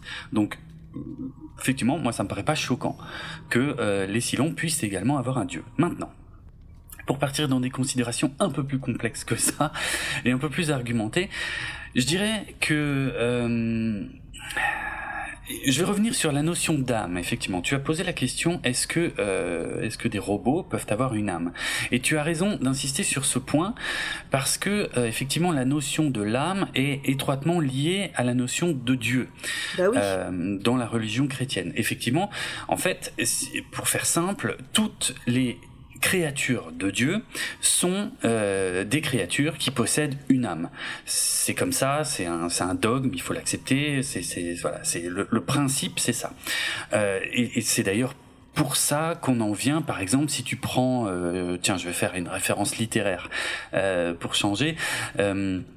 Si tu prends par exemple Candide de Rousseau, si ma mémoire est bonne, dans Candide, il y a tout un passage où euh, où, il, où il croise un noir ok? Une personne noire. Il n'avait jamais vu de noir et il y a tout un questionnement à un moment où il se pose il se pose la question, il se demande est-ce qu'un noir peut avoir une âme? Parce qu'ils se disent euh, ça peut pas être Dieu qui a créé comme ça une personne toute noire. Donc a priori, si elle n'a pas été créée par Dieu, c'est qu'elle n'a pas d'âme. En fait, ici, évidemment, pour ceux qui connaîtraient pas, hein, Rousseau se moque des questionnements euh, un peu stupides euh, que, que, que les autorités pouvaient avoir euh, à son époque. C'est pour ça qu'il va aussi loin, mais c'est exprès en fait pour appuyer sur le truc. Donc, est-ce qu'un noir peut avoir une âme? Candide Tu parles oui, de Candide? Oui, oui, Candide. Ouais. Candide, c'est Rousseau? C'est pas Voltaire? Voltaire, absolument. Parce qu'il me semble que Rousseau est un connard. Pardon. D'accord. Non, non, mais t'as raison. Euh, je, oui, oui, j'ai dit, j'ai dit Rousseau. T'as raison. Voltaire, Candide de Voltaire. Ça, ça prouve que c'est loin. J'ai plus retenu le thème que le nom de l'auteur. non, mais tu fais bien de me corriger. C'est quand j'étais en train de me dire. Tu sais, j'ai ouais. j'ai lu une paire de des confessions de Rousseau. Je sais plus à, à quel livre j'en suis, mais ouais. je crois que j'en ai déjà lu, j'en ai huit. Et et ma conclusion très simpliste, c'est que j'ai pas très bon avis sur Rousseau. Et du coup, quand Ouais. tu étais en train de me dire ça, je me disais, mais ça n'a pas l'air d'être son style. Non, t'as raison, je raconte n'importe quoi, c'est pas du tout Rousseau, c'est Voltaire. Ouais. Mais j'ai tendance à les confondre en fait, euh, mais euh, parce que oui, j'ai plus retenu l'œuvre. Mais t'as raison, t'as raison. Bref. Euh, merci, ça nous évite des mails d'insultes, effectivement. Donc voilà, donc le questionnement... Pour, pour, une fois, ils ne seront pas adressés à moi. Oh, n'importe quoi. Euh, donc, euh, effectivement, on, en tout cas, voilà, le, questionnement de la présence d'une âme pour savoir si une créature est une créature de Dieu ou non, en tout cas, c'est un questionnement qui existe depuis très longtemps au sein de la religion. Euh, donc, sur lequel Voltaire avait déjà notamment insisté dans Candide. Donc, donc voilà, ça, il y avait ça que je voulais que je voulais préciser, qui est très intéressant.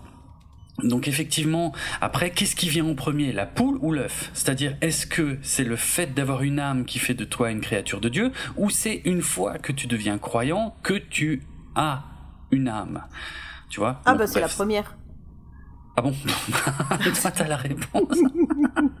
ah, D'accord, je m'attendais pas à ce que tu donnes une réponse directement. Ok, peut-être, j'en sais rien. Euh, de toute façon, la notion d'âme et de Dieu, tout ça, c'est complètement immatériel, donc on peut en discuter, en fait, je veux dire. Euh, mais bon, apparemment, il, y a, des débats sur lesquels toi, t'as déjà tranché. Euh, ok. Maintenant, sur la deuxième notion dont, dont tu as parlé, c'est effectivement euh, ce, cette, cet ancien ingénieur qui, euh, qui, qui parle de la création d'une église du dieu IA, donc le, du dieu intelligence artificielle. Là aussi, je trouve ça très intéressant puisque effectivement, si on part du principe que Dieu est infiniment plus savant et puissant que euh, l'homme, que l'être humain, je dirais plutôt. Euh, effectivement, qu'est-ce qui empêcherait une, euh, une intelligence artificielle informatique qui a totalement dépassé les capacités humaines Qu'est-ce qui, alors, du coup, qu'est-ce qui nous, empêcherait de l'appeler Dieu? Puisqu'effectivement, ça répondrait à l'une des définitions de Dieu. Et ça, je trouve ça très intéressant. Ça fait appel à ce qu'on appelle la, la, la, théorie de la singularité informatique, qui est une théorie que, que j'aime bien, euh, qui, qui est, euh, bon, qui a un truc qui est beaucoup véhiculé par la science-fiction, mais qui pour l'instant ne correspond pas vraiment à des réalités euh, scientifiques, qui dit qu'effectivement, il se pourrait qu'à un moment, la puissance de calcul informatique pourrait euh, devenir tellement euh, importante, tellement colossale qu'elle dépasserait totalement les capacités humaines. D'ailleurs, techniquement, mhm. c'est déjà le cas. Mais une machine qui aurait toutes les réponses. Mais voilà, c'est surtout en fait qui donnerait la réponse. Qui de... oui, alors bien vu, jolie, jolie référence. Effectivement, la réponse. À la vie, l'univers et tout le reste. Absolument. Ben, mais c'est exactement à ça que fait référence euh, Douglas Adams hein, dans, le, guide galactique quand il se moque effectivement de euh, enfin oui, quand il raconte cette histoire de l'ordinateur qui a dû être construit pour euh, calculer la réponse qui est 42, mais qu'on connaît pas la question, il se moque de ça. Mais c'est mais c'est cette théorie là qui est très courante en science-fiction, effectivement, de dire un jour il y aura une machine qui aura la capacité de penser, et c'est ça qui n'est pas réaliste en fait à l'heure actuelle. En termes de calcul pur, il existe déjà largement plein de de, de, de programmes ou de processeurs qui sont capables d'avoir des vitesses de calcul infiniment supérieures à celles de l'homme. Mais c'est la, ce qui leur manque, c'est la capacité de penser de façon autonome en fait. Jusqu'ici, tous ces programmes n'obéissent qu'à des justement qu'à des programmes, donc ils sont ils effectuent des tâches pour lesquelles ils sont Et en fait, cette ce qu'on appelle la singularité, c'est justement ce moment de basculement dans l'histoire de l'humanité que l'on craint, euh, le jour où effectivement un programme commencera à faire quelque chose pour lequel il n'a pas été prévu et qui commence à prendre des décisions de façon autonome qui ne sont pas validées par les hommes parce que la machine considère qu'elle est désormais supérieure à l'homme et qu'elle n'a plus besoin d'avoir l'aval de l'homme. Et c'est comme ça qu'on aboutit à des scénarios du type Terminator ou Matrix ou ainsi de suite où les machines se mettent à faire la guerre à l'homme. Et peut-être un petit peu dans Battlestar Galactica aussi quelque part. Euh, les machines se, se, considèrent supérieures et veulent éliminer l'homme. Bon, euh, donc c'est ce qu'on appelle la singularité, ce moment de bascule où la machine devient autonome avec une puissance de calcul euh, largement supérieure à celle de l'homme, c'est ce qu'on appelle euh, la singularité. Et effectivement, une conséquence à laquelle, par contre, qui est moins traitée en science-fiction, c'est de dire peut-être que plutôt que de nous faire la guerre, effectivement, cette euh, cette IA pourrait juste devenir un dieu, en fait, notre nouveau dieu, parce que ça répond à une des définitions de Dieu. Donc tout ça, tout ce que tu as dit là, je trouve on est vraiment en plein dans le sujet. Effectivement, on est complètement raccord avec euh, toutes les thématiques euh, scientifiques, philosophiques, euh, philosophico-religieuses aussi, soulevées par Battlestar Galactica. Très intéressant.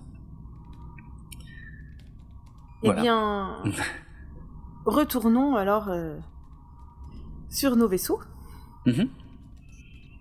Oui, il y a une alerte sur le Galactica et euh, euh, bon, il y a des vaisseaux inconnus qui, approchent, mais l'alerte est très vite levée parce qu'en fait, Tai, c'est le colonel Tai hein, qui a le commandement. C'est d'ailleurs à ça qu'il sert. Hein, je l'avais déjà expliqué.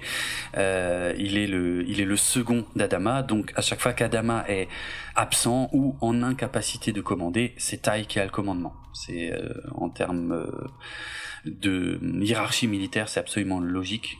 Donc voilà, et donc c'est Tai qui a le commandement, il veut entrer en position de combat, mais on se rend compte très vite qu'en fait tous les vaisseaux inconnus qui approchent de la station Ragnar, et donc du Galactica, ce sont en fait toute la flotte coloniale qui vient de sauter, hein, c'est la flotte euh, de la présidente en fait qui vient d'arriver.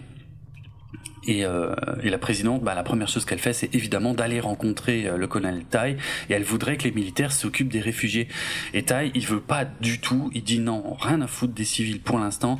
Nous, moi, ma mission, après c'est un vrai militaire pour le coup, hein, il dit moi, ma mission, c'est réarmer le Galactica, donc pour l'instant, je m'occupe que de réarmer le Galactica, et je m'occupe absolument pas des civils. Euh, ma priorité, c'est la guerre. Et la présidente lui répond, la guerre est finie, et on l'a perdue. Et Tai veut rien savoir et il refuse euh, l'autorité. De toute façon, il refuse globalement de reconnaître l'autorité de la présidente.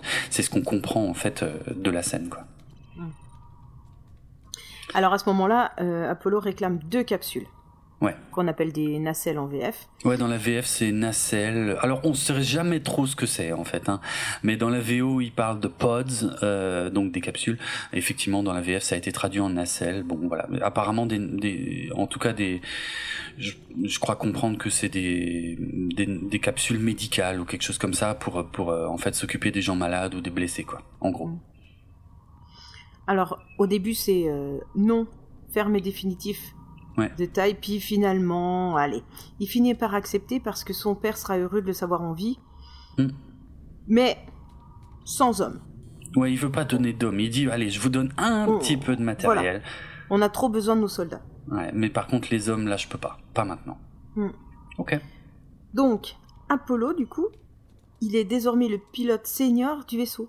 Eh oui c'est le plus gradé, c'est le plus expérimenté de tous les pilotes. Donc en fait, ce qui est induit dans cette scène, euh, mais qui sera flagrant un peu plus tard, c'est qu'en fait, euh, Apollo devient le, le, ben, le, le chef, je vais dire ça très mal, hein, mais il devient le chef de tous les pilotes du Galactica en fait. Ouais, c'est ça. Voilà. Ben, du coup, la présidente, elle est impressionnée.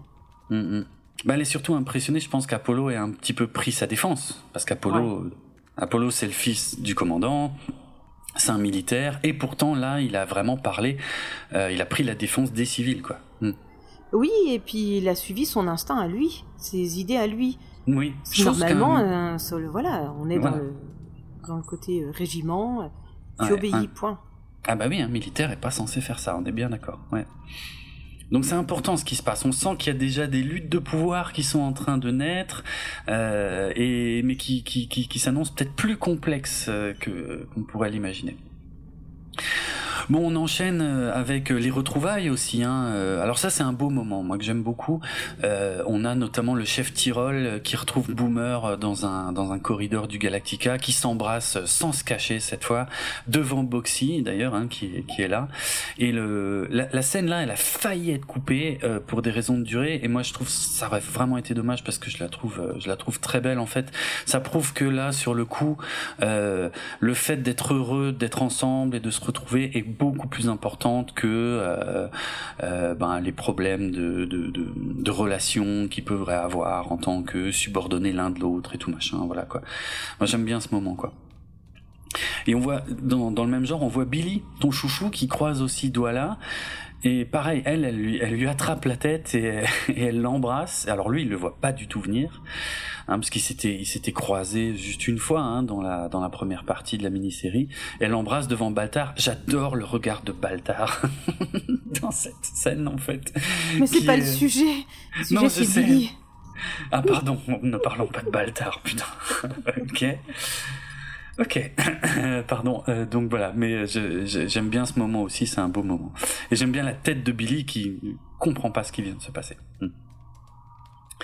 Euh, et juste pour préciser, il y a une scène qui a été coupée. Enfin, c'est pas une scène qui a été coupée. Euh...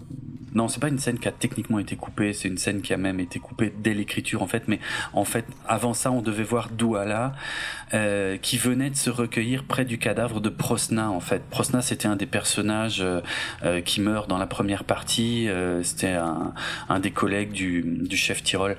et on avait expliqué hein, que, que finalement sa mort n'avait pas beaucoup d'impact que, que voilà que, Ronald pas réussi à écrire ça de façon à ce qu'on soit vraiment impacté par la mort de ce personnage. Mais voilà, il devait y avoir un peu plus de contexte en fait. En fait, Douala venait d'aller euh, se recueillir près du cadavre de Prosna à la morgue et suite à ça, en fait, elle croise Billy et elle lui roule une pelle. Euh, là, on a que la fin de la scène en fait. Bah, c'est-à-dire que quand tu commences à te rendre compte que que ta vie euh, se joue sur un fil que, tu frôles la mort plein de fois, que, que la mort est réelle juste à côté parce que tes collègues sont morts et tout, ben tu reviens aux fondamentaux, hmm. tu, tu reviens à ce qui est existentiel pour toi et hmm. à ce que tu as vraiment envie de faire maintenant. Et là, elle avait envie de Billy. c'est vrai, c'est vrai. Non, oui, oui, c'est, c'est lourd de sens en fait, effectivement, euh, cette scène. C'est pour ça que je la trouve aussi très belle, quoi. Hmm. Ouais. Ok, euh, allez, on enchaîne avec Apollo qui retrouve Starbuck et qu'elle est en train de bricoler son Viper. Alors, pareil, j'aime beaucoup ce moment et surtout le parallèle par rapport à ce qu'on vient de voir en fait. Parce que là, on vient de voir des gens qui sont heureux de se retrouver, qui se connaissent, et encore, certains qui se connaissent à peine, Billy et Dola, et en vrai, ils se connaissent à peine, mais qui, qui sont heureux de se revoir, qui s'embrassent, qui se prennent dans les bras. Or, quand Apollo retrouve Starbuck, on sent qu'il y a un truc qui va pas en fait. Il y a il y a, il y a de la gêne entre les deux, il y a de la tension, il y a un truc. Ils sont contents de se revoir, mais on sent qu'il y a un non-dit de folie en fait entre les deux, parce que justement. Sont amoureux. Toi, tu penses qu'ils sont amoureux Mais grave. Ah ouais, ok. Ah, ça pourrait, ça pourrait l'expliquer, c'est sûr. Ça pourrait ils sont censés s'engueuler, ils sont censés se détester. Hmm. À ce moment-là, il faudrait qu'ils s'engueulent mais non, ils sont trop contents de savoir que l'un et l'autre euh, va bien. Ouais, mais ils se prennent pas dans les bras. Ouais, bah, c'est comme ça. D'accord. Merci pour cette explication très argumentée. ok. Euh, et donc euh, c'est là qu'on a euh, la, confirmation que Apollo est donc le nouveau chef d'escadrille. C'est comme ça qu'ils disent en français. En, anglais, on appelle ça le CAG. Euh, je crois que c'est maintenant, je sais plus si c'est Chief of the Air Group ou Captain of the Air Group. Enfin bon, CAG que qu'en fait qu'on en anglais ils se font pas chier, ils disent juste CAG en fait. Le CAG, oui, c'est le chef d'escadrille, c'est le rôle d'Apollo. Voilà.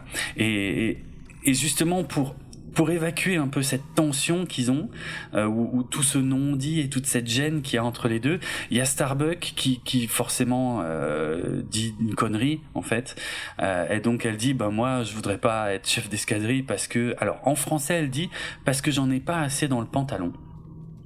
Or, c'est pas du tout ça qu'elle dit en VO, et c'est d'ailleurs complètement idiot d'avoir traduit ça comme ça, parce qu'en VO, en fait, elle dit qu'elle est pas assez cinglée pour faire ça.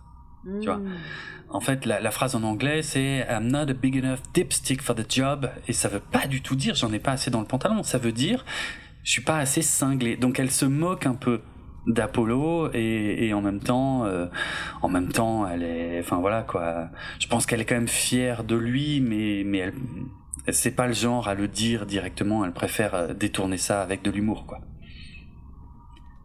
voilà euh, on repart. Bon, c'est vrai que là, il y a pas mal de choses. On va essayer de, de, de passer plus vite. On repart sur le trafiquant, hein, parce qu'il y a toujours Adama qui est, est, bloqué dans ses corridors avec le trafiquant qui est de plus en plus malade. Et Adama lui dit clairement qu'il pense que ce sont les conduits de silice qui vont au cerveau qui sont en train de se décomposer et, et que euh, et que c'est euh, les, les, perturbations en fait autour de la station qui, qui créent ce problème et qui créent ça chez les Silons. Et donc effectivement, l'homme dit, euh, il avoue plus ou moins être un silon et que c'est effectivement toutes les radiations de la tempête qui, sont en train d'abîmer ses circuits. Et, euh, et voilà. Et Adama dit qu'il savait qu'il l'avait compris en fait, euh, et que c'est justement pour ça qu'il a fait venir le Galactica à cet endroit-là, pour se protéger des Silons en fait, parce qu'il sait que les Silons peuvent pas rentrer dans dans cette nébuleuse, dans cette tempête en fait, parce que ça leur fait du mal. Voilà. Et c'est là qu'on a une information euh, très importante qu'on entend pour la première fois dans la dans la série, euh, c'est que donc euh, cet homme, il dit à Adama, il s'en fout en fait de crever parce que quand il mourra, sa conscience va être transférée et sa conscience va être transférée donc dans un autre corps, donc dans le, un corps qui aura la même apparence mais en bonne santé, et donc euh, que voilà quoi, c'est ça c'est une capacité très intéressante que vont avoir les Silons et qui stratégiquement ben, peut jouer un rôle décisif quoi. Ça veut dire qu'un Silon, oui. Du coup, est-ce qu'on dit qu'un Silon est en bonne santé ou est-ce qu'il est en bon état de marche Bien vu. Eh ben, eh ben ça, tu sais quoi euh, Au-delà de la blague, euh, c'est justement tout le questionnement euh, qui, va y avoir quelque part, presque dans l'ensemble de cette série. c'est est-ce que on continue de, de, de, considérer les Silons comme des machines ou, ou est-ce qu'on leur accorde le statut de créatures euh, vivantes et, surtout douées de, pensée et donc d'une âme possiblement aussi. Et donc euh, voilà quoi. Et donc dans à ce moment-là on peut parler de pensée sauf si on les considère juste comme des machines. Mais ce débat philosophique euh, il est hyper présent effectivement tout au long de la de la série réimaginée Battlestar Galactica. Tout à fait. Vas-y je te laisse enchaîner Ok, donc voilà, mais une info très importante, donc un silon. Imagine qu'un un silon, en fait, ne peut pas contacter les autres silons pour leur transmettre des informations euh, essentielles, je sais pas, stratégiques, par exemple, sur la position de la flotte, sauf s'il meurt. S'il meurt, là, par contre, sa conscience va être transférée euh, dans un autre corps qui, là, du coup, pourra donner les infos aux autres silons. Tu vois Ça, c'est un et ouais, stratégiquement, ça va être hyper important dans la suite de la série aussi, cette info. Ah oui, ils vont envoyer des Silons en mission suicide. Ah oui bah, Non, je dis rien, je dis rien, parce que j'ai vu un petit bout d'un épisode plus loin, un tout petit bout. Hmm. Et Ah, ça explique un truc. Eh ben oui, Donc c'est une notion qui est vraiment super importante et qui est beaucoup plus maligne qu'elle en a l'air en fait, hein, qui pose, comme je viens de le dire, qui a des implications vraiment très précises sur la stratégie à adopter. Bref, en tout cas, sur le moment, Adama lui dit qu'il n'est pas sûr que sa conscience puisse être transférée à cause des radiations. Bon, on n'en sait rien, on va pas, euh, on va pas plus discuter de ça. Le silon en tout cas finit par s'énerver, il attrape Adama par la gorge et là il se fout sur la gueule. Euh, Adama euh, qui est quand même plus vieux euh, se défend euh, avec euh, sa lampe torche, il met des grands coups de lampe torche à travers la gueule du Silon, puis après il lui fout la tronche dans, dans un jet de vapeur, enfin bref, il finit par avoir le dessus, mais on sent qu'il en a chié, et en plus on voit, enfin très impressionnant la fin de cette séquence, où on voit Adama qui est couvert de sang, quoi, qui est c'est fait exprès, je veux dire. Hein, c'est une image qu'on verrait jamais dans Star Trek en fait. Je rappelle que beaucoup de choses de Battlestar Galactica ont été faites en opposition à à, Star Trek, c'est-à-dire dans le sens où euh, ils ont exprès fait des choses qu'on ne pourrait jamais voir dans Star Trek, et jamais dans Star Trek tu vois le capitaine, je sais pas, Kirk, Picard ou n'importe quel autre, couvert du sang de son ennemi qui vient de fracasser à mort. Tu vois, ça, inconcevable dans Star Trek de faire ce genre de choses. Bon, ça a un peu évolué avec les dernières séries, hein, euh, plus récentes, mais là, on se remet dans le contexte de la fin des années 90, début des années 2000. Peut-être que dans Star Trek, ils n'avaient pas le budget pour salir les costumes. je pense pas que ce soit ça. Je pense pas que ce soit ça. Euh, non, c'était plutôt, je pense, une plutôt une volonté de Gene Roddenberry de comment de euh, surtout je dirais avec Star Trek la nouvelle génération avec le capitaine Picard de résoudre les problèmes par euh, par la puissance de, de son intelligence en fait tu vois. Et de et de et de pas euh, tomber dans la violence brute et euh, de, de plutôt gagner par la stratégie le capitaine Kirk, lui, était un peu plus porté sur l'action, mais bon, il se mettait des coups de poing, mais c'est des coups de poing à l'ancienne, c'est des coups de poing des années 60, tu vois, je veux dire, il n'y a pas une goutte de sang, quoi. Euh, donc, euh, voilà. Mais il y a un côté... C'est des coups de poing Batman. Un petit peu, ouais, pour le coup, c'est pas faux. Bah, C'est très vrai, hein, c'est la même époque. Non, mais c'est vrai en plus. Hein. Euh, la, la, série originale Star Trek et la série euh, Batman des années 60 ont commencé la même année, si je dis pas de bêtises. C'est tous les deux en 66. Oui, bah, c'est justement pour ça que j'en parle. Hein. Ah ouais, très juste, bien vu. Excellent. Non, euh, voilà. non mais dit, j'aime j'aime bien Star Trek. Oui. Ouais, ouais, j'ai déjà bien commencé. Hmm. Un peu comme Battlestar, j'ai commencé par les vieilles. Oui, alors t'as commencé, si je dis pas de bêtises. Ah non, t'as as regardé un peu des deux en fait, je crois. Hein. Un peu de l'original et un peu de la nouvelle génération. Hmm. C'est ça, hein, il me semble. Beaucoup de la vieille. Ouais, ok. Un peu de la nouvelle. Mais revenons-en à Revenons sur notre vaisseau, s'il te plaît. Oui, alors eh bien, je voulais, j'avais encore des choses à préciser sur cette scène justement très violente entre Adama et, le, et le Silon. C'est que cette scène en fait a posé des problèmes. Euh, à la production parce que ça devait être une scène très courte et euh, mais euh, sur le tournage le réalisateur et Edward James Olmos justement se sont un peu lâchés Surtout quand Adama met des grands coups de lampe dans la tronche de l'autre, quoi. Et donc la chaîne a trouvé ça beaucoup trop violent. Et euh, ils ont fait intervenir Ronald D. Alors je rappelle Ronald D. qui était le scénariste, mais surtout qui était occupé sur complètement autre chose à ce moment-là, qui travaillait plus du tout sur Battlestar Galactica, puisqu'il était impliqué euh, sur la série La Caravane de l'étrange à ce moment-là.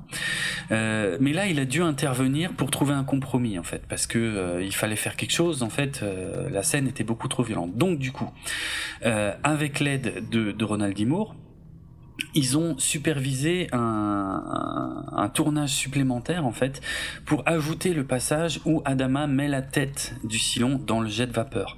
Pour un petit peu diminuer la violence de la scène parce que sinon c'était beaucoup trop bourrin c'était vraiment que des coups de lampe dans la tronche de l'autre et à la fin Adama est couvert de sang. Euh, bon là ils ont un peu ils ont retiré quelques passages euh, trop violents et ils ont rajouté donc euh, le passage où il lui met la tronche dans dans la vapeur. Voilà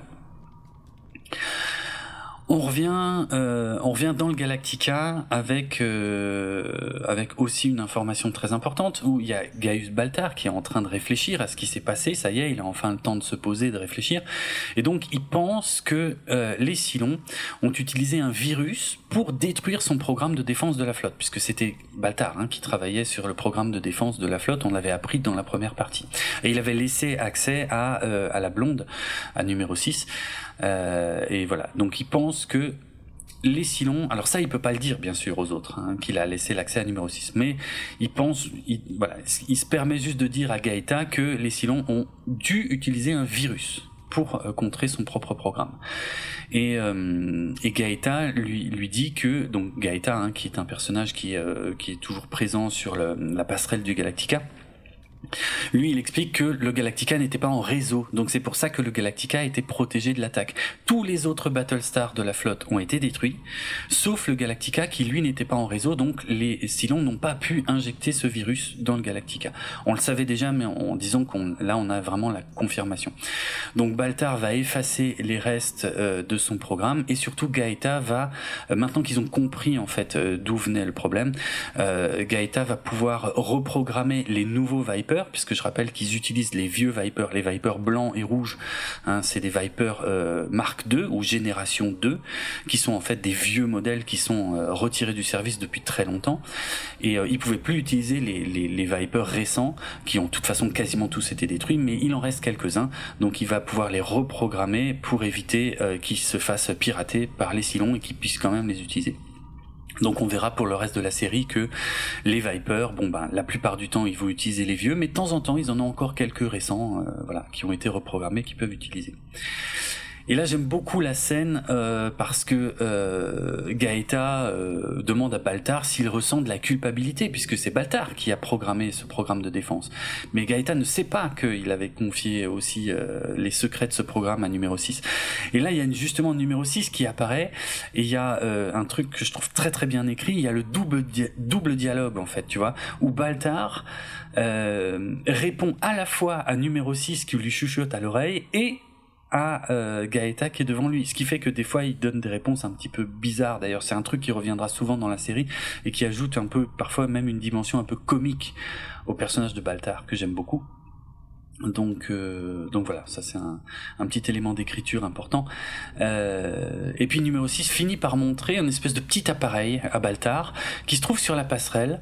Et selon elle, euh, ça veut dire qu'il y aurait un autre Silon dans Galactica. En fait, il y a forcément un Silon quelque part dans le Galactica qui a dû poser ce truc-là, quoi. Mais qui ça peut bien être mm. Voilà. Donc beaucoup de nouvelles informations euh, dans, dans tout ce passage. Et encore une fois, ben, on a Baltar qui discute avec numéro 6, et du coup, euh, de façon virtuelle, là c'est très clair, c'est virtuel, puisqu'il n'y a vraiment personne qui la voit à part lui. Mais, mais j'arrive toujours pas, j'ai toujours pas affiné ma théorie. Je ne sais pas quoi en mhm. penser. Ben, pour être France, c'est normal. Euh, c'est écrit pour que tu saches pas quoi en penser à ce stade. Euh, vraiment. Hein. Euh, il y a en plus, on rajoute, comme dit, on rajoute un peu un élément comique parce qu'il y a numéro 6 qui commence à tripoter l'entrejambe de Baltar. Juste à ce moment-là, il y a Doral qui arrive, donc Baltar qui est interrompu en pleine rêverie, euh, on va dire ça comme ça.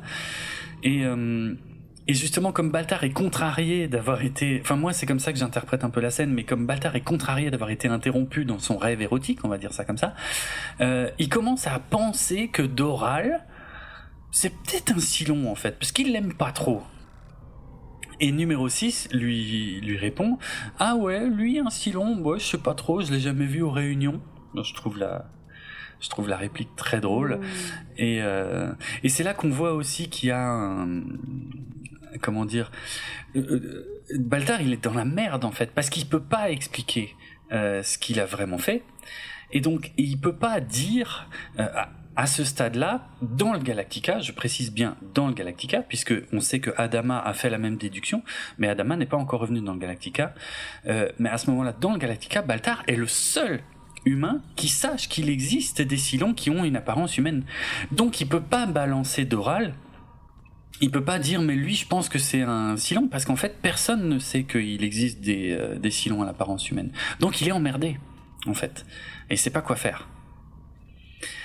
Mais, euh, mais pour rebondir sur ce que tu disais, sur le fait qu'on sache pas euh, quelle est la vraie nature de numéro 6, on va dire ça comme ça. Moi, je vais, je vais, juste préciser un truc dans les coulisses. En fait, c'est que pour le tournage, en fait, le réalisateur avait dit, donc le réalisateur, pas celui qui a écrit le scénar, hein, euh, le réalisateur avait dit à James Callis, qui interprète Baltar, il lui avait dit bon bah ton personnage, il a une puce dans la tête. Mais ça, c'était juste pour le diriger dans ses scènes, tu vois. C'était pour le diriger de la façon dont il doit interagir avec numéro 6. Ça veut pas dire que c'est que c'est forcément ça. Et d'ailleurs, à la fin du tournage, Ronald D. Moore, le scénariste cette fois, a dit à Baltar que euh, que en fait Baltar avait des visions et qu'il était cinglé. Mm-hmm. Et mais dans tous les cas, ce qui est intéressant ici, c'est que, en gros, Ronald D. Moore a surtout quand il a écrit ces scènes d'interaction entre Baltar et numéro 6, il a fait très attention à ce qu'on n'ait jamais de réponse claire à cette question en fait. Il faut que tous les dialogues que Baltar, euh, on va dire, matérialise avec numéro 6, en vérité, ce sont des choses auxquelles Baltar aurait pu penser tout seul, en fait. Sauf qu'il habille ses idées en en créant un dialogue avec numéro 6 euh, et, et, et, qui nous laisse penser que c'est numéro 6 qui lui apprend par exemple, il peut très bien avoir vu le dispositif, le petit appareil tout seul et se dire ah bah merde c'était pas là ça avant. Et si c'était un truc des Silons? Et puis après il regarde Doral et il se dit ah ben et lui d'ailleurs euh, après tout, c'est un civil qui traîne là, euh, qui a accès à cet endroit. Euh, pourquoi ce serait pas un si long, tu vois? Il pourrait juste avoir pensé ça. Or non. Euh, il va habiller ça sous, en matérialisant ça par le biais de numéro 6 qui lui dit et regarde il y a un petit appareil si long là et, et, et, qui lui dit Doral bon je sais pas si c'est un si long en fait il se fait des dialogues a priori tout seul ben, mais c'est de la schizophrénie alors ça, mais ça peut être de la schizophrénie, mais on n'en est pas sûr parce que ça non, mais de la façon dont toi tu le décris là, en choisissant ah, les mots exprès. Ah complet, oui oui bien sûr. Ah oui oui, là je le décris effectivement comme de la schizophrénie. C'est ce que c'est. T'entends des voix ou t'as une voix ah qui parle à une deuxième personne et voilà quoi.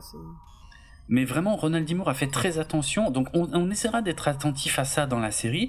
À chaque fois que numéro 6 révèle soi-disant quelque chose à Baltar, on, analysera ensemble. Est-ce que c'est pas Baltar qui aurait pu euh, juste déduire ça tout seul en fait et voir si Ronald D. Moore s'est bien tenu à cette promesse ou pas? Mais en tout cas, à la base, son idée c'était ça. Pour qu'on puisse pas euh, avoir une réponse claire dès le départ, est-ce que Baltar est cinglé ou est-ce que numéro 6 lui a mis une puce dans le cerveau, les deux théories doivent pouvoir rester vraies, donc le doute, euh, le doute doit persister le plus longtemps possible euh, jusqu'à jusqu'au jour où on apprendra peut-être la vraie explication de ça. Mais en tout cas, euh, Ronald D. a bien dit qu'il a fait très attention dans l'écriture de ces scènes-là à ce que si on réfléchit deux secondes, on se dit mais en fait, ce qui est présenté comme une information de numéro 6 pourrait très bien être une déduction que Baltar a fait tout seul en fait. Mm. Donc voilà, ça c'est un point aussi très important sur l'écriture de la série. Bon, eh bien continuons sur le Galactica où Adama est de retour et il dit à Tai que les Silions ont maintenant une forme humaine. Ouais, ça y est, l'info est officielle maintenant. Ouais. Et en même temps, Adama il apprend qu'Apollo est vivant. Alors là, mhm. il est quand même heureux, ça se voit quoi. Oui, bah, D'autant plus qu'il va, qu'il va, euh, comment dire, quand, quand Apollo va se présenter euh, dans ces quartiers, euh, on voit que Apollo sait pas trop quoi dire, que Adama non plus, et puis Adama prend son fils juste dans ses bras et il se parle quasiment pas, mais ça suffit en fait. Ça, à un moment, il faut, il faut oublier le fait qu'ils sont fâchés mm. à propos du, de, Zach, le frère mort de d'Apollo, et, et juste se concentrer sur le fait qu'ils sont heureux de se retrouver tous les deux quoi. Et aucun des deux ne va gâcher le moment en repartant sur euh, ce qui les oppose, et c'est euh, un, un, beau moment aussi. Oui, mais ils pourraient très bien se dire je t'aime. Ah oui, non, mais ils en sont pas là. Oh là là, ils en sont. Non, c'est pas ça que je veux dire, Jérôme. C'est pas, c'est juste parler et exprimer des sentiments. Mm-hmm. C'est pas un truc de mec. Ah euh, aussi. Je dis pas ah bah ça pour, voilà, je dis ça dans la série. Mm. déjà, Starbuck, elle a du mal. Ah oui. Alors, on, enfin, on en reparlera. Hmm aussi. Bien sûr. Et voilà. Donc euh, le trafiquant, il s'appelait Loben Konoy. Léoben. Léoben. Konoy. Ouais. Oui, c'est comme ça qu'on va l'appeler euh, pour le reste de la série, euh, puisque maintenant on sait que c'est un Silon, hein, donc forcément il y aura d'autres modèles. Voilà, ce modèle s'appelle Léoben. Léoben, ok. Ça, moi, je le savais pas. Enfin, je veux hmm. dire, à la toute toute fin de l'épisode, ouais, je vais comprendre qu'il va revenir, mais. Oui, bien sûr. Pour moi, il est mort. Oui, oui, je comprends. Tout dans son corps est d'apparence humaine, mais il s'agit de composants synthétiques, donc des éléments de synthèse uniquement euh, détectés par, euh, par l'autopsie, enfin la crémation, quoi. Mais surtout la crémation, en fait. C'est là qu'on se rend compte de la Ouais, c'est ça. Mais c'est-à-dire que c'est très compliqué. Ça veut dire qu'on peut pas, euh, même un, un, disons un silon vivant, même si on, euh, enfin même si on le tue, qu'il soit vivant ou mort, en fait, même si on lui enlève des, des, des tissus et qu'on analyse ces tissus, on ne peut pas se rendre compte que c'est un que c'est un silon. Il faut brûler en fait ces tissus pour là mmh. seulement réaliser qu'ils sont synthétiques. Donc ah ouais, ils sont, d'accord, ouais, je viens de comprendre totalement identiques à des humains, y compris à l'intérieur du corps, en fait. Il n'y a aucun moyen de se rendre compte qu'ils sont synthétiques. Ce sont des humains de synthèse, en fait. Oui, ils passent pas trop longtemps sur ce détail. Hein. Non, parce que ce serait trop compliqué, j'avoue. Ah, ok. Donc voilà, hmm. il y a Baltar qui réalise donc que c'était bien un Silon. Euh, que c'est un Silon, excuse-moi. C'est une autre personne à laquelle je pensais. Et Adama et Tai demandent à Baltar de garder le secret Hein. Ben oui. Et ils vont lui demander donc de concevoir ce fameux détecteur pour pouvoir tester les gens. C'est ça, c'est ça. Alors là, il y a deux notions super Un importantes. PCR à Silon. Excellent, oui, c'est pas faux, c'est vrai. Euh, mais la notion du secret, ça c'est essentiel euh, au stade où ils en sont parce que t'imagines la panique. Ils le disent d'ailleurs, je crois. Il y en a un des deux qui le dit. Euh, genre, euh, on, va commencer à accuser son voisin d'être un silon parce qu'il s'est pas brossé les dents ce matin, tu vois, un truc comme ça. Donc là, il faut faire très attention. Pour l'instant, ils peuvent pas révéler cette information au public parce que ça créerait un foutoir colossal. En même temps, je pense que dénoncer tous les gens qui se brossent pas les dents le matin, c'est important. ça devrait être peut-être considéré comme illégal. Ah oui, quand même. Mm, ah mm, ouais. Mm, je passe un message. Oui, ça, ça, j'avais compris. Mais enfin, en, cas de fin du monde, en cas de fin du monde, je sais pas si je serais dans le même groupe que toi, du coup. Ou alors, encore que si, je préférais être ami avec toi, en fait. tu vois, vaut mieux être dans le même camp que toi, finalement. C'est une notion très très importante pour la fin du monde. Et j'ai pas mm. d'action chez Colgate. Hein. Ah oui, donc tu donnes une marque. okay. On s'en fout, c'est un podcast. Euh, oui, c'est vrai, on a le droit, je sais. bon. On va pas se mettre à euh, respecter des règles. Non, non, non. Sinon, on ferait de la radio, Jérôme. Ah oui, ah, Ou de la télé. Ah, de la télé. Moi, j'en fais. bah voilà. Qu'est-ce que tu vas me dire comme Rien. J'allais dire une horreur, mais tu m'as coupé dans mon élan. Ah merde. Je propose qu'on retourne euh, dans la série. Oui, ok. Euh, donc le détecteur de Silon, effectivement, si Baltar peut arriver à en faire un, ça pourrait être un outil essentiel dans cette guerre, puisque en gros ce que ça veut dire, ce qu'il faut aussi comprendre de cette scène, ça veut dire qu'au sein de la flotte, donc au sein du Galactica surtout, n'importe qui pourrait être un Silon en fait n'importe qui. Ça, c'est une notion qui est quand même essentielle et stratégiquement parlant, c'est catastrophique en fait pour euh, pour les coloniaux. Euh, donc voilà, c'est pour ça qu'ils ont besoin d'un détecteur, euh, si possible discret, en fait, pour pouvoir voilà donc stratégiquement, c'est super important. Moi, ce que ça m'a fait réaliser aussi, c'est que ça veut dire que Baltar serait donc scientifique dans plein de domaines différents. Parce qu'on nous a dit que Baltar était scientifique euh, et qu'il avait conçu le programme de défense. Donc c'est plutôt un ingénieur informatique, tu vois. Or là, on lui demande de concevoir un, un, un système qui permettrait de détecter euh, quelque chose sur des tissus vivants sur de la biologie. Donc là, on n'est plus vraiment dans l'informatique. Enfin, si, il y a un peu d'informatique peut-être, mais mais couplé à de la biologie. Et disons, c'était juste pour dire qu'on est quand même un peu dans le cliché du scientifique qui est scientifique dans tous les domaines, en fait, tu vois. Un peu comme les docteurs qui sont docteurs dans tous les domaines, en fait, dans les séries. Ce qui est pas euh, toujours très réaliste. Mais bon, bref, c'était juste pour pointer ça. Ça n'a pas grand intérêt, mais voilà. Et je voulais juste aussi préciser que cette scène, en fait, ce petit dialogue entre euh, Adama, Tai et Baltar, apparemment, ça a été difficile à tourner parce que les interprètes d'Adama et du colonel Tai euh, pouffaient de rire à cause des mimiques de Baltar. Parce qu'en fait, c'est vrai, moi, moi, il me fait rire aussi, hein, Baltar. Les tronches qu'il fait, en fait, quand il est surpris, quand il est choqué et tout, euh, il me fait beaucoup rire. Donc je ah, comprends ah, ça doit être super dur de. Ah oui, de, jouer une double scène. Ah oui, oui. Hmm. C'est clair. Donc voilà. On enchaîne parce que c'est vrai que là on a beaucoup de choses euh, qui sont du scénario pur, donc on, a peut-être moins de, commentaires. Euh, on a quand même la confession de Starbuck qui révèle à Apollo que Zach avait raté son vol d'essai, mais que c'est elle qui lui a accordé euh, globalement sa licence de vol et que c'est pour ça qu'il est mort après euh, donc dans un accident de vol. Euh, donc Starbuck avait besoin de se confesser. Apollo réagit pas trop parce qu'il je pense qu'il sait pas quoi dire, mais ouais ça implique plusieurs choses. Hein. Ça implique que jusqu'ici il a toujours accusé son père Adama d'être responsable indirectement de la mort de son frère. Là il y a une deuxième responsable qui vient de se révéler quoi. Donc je comprends qu'ils réagissent pas tout de suite, il faut le temps qu'ils processent peut-être euh, l'info.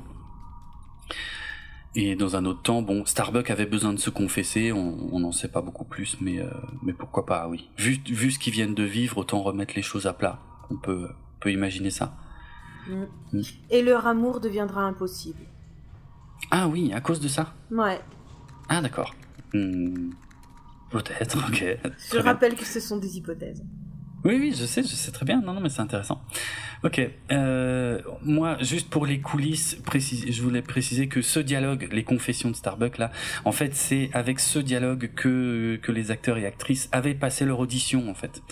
Euh, donc euh, voilà. Et d'ailleurs, quand ils ont vraiment tourné la scène euh, pour la mini-série, bah, ils étaient pas contents du résultat parce qu'en fait, c'était un, truc qu'ils ont tellement répété qu'ils avaient un peu perdu, je sais pas comment dire, un peu le, naturel en fait qui, qui, aurait dû y avoir dans la scène. Mais ça, c'est classique au cinéma. Hein. Général, les scènes que tu fais pendant les auditions et que tu refais plein de fois, après quand tu les tournes pour de vrai, en général, c'est là où tu es le plus coincé parce que tu as du mal à sortir de ce que tu avais fait euh, pendant les auditions. Quoi. Bref, mhm. ça c'est vraiment un détail.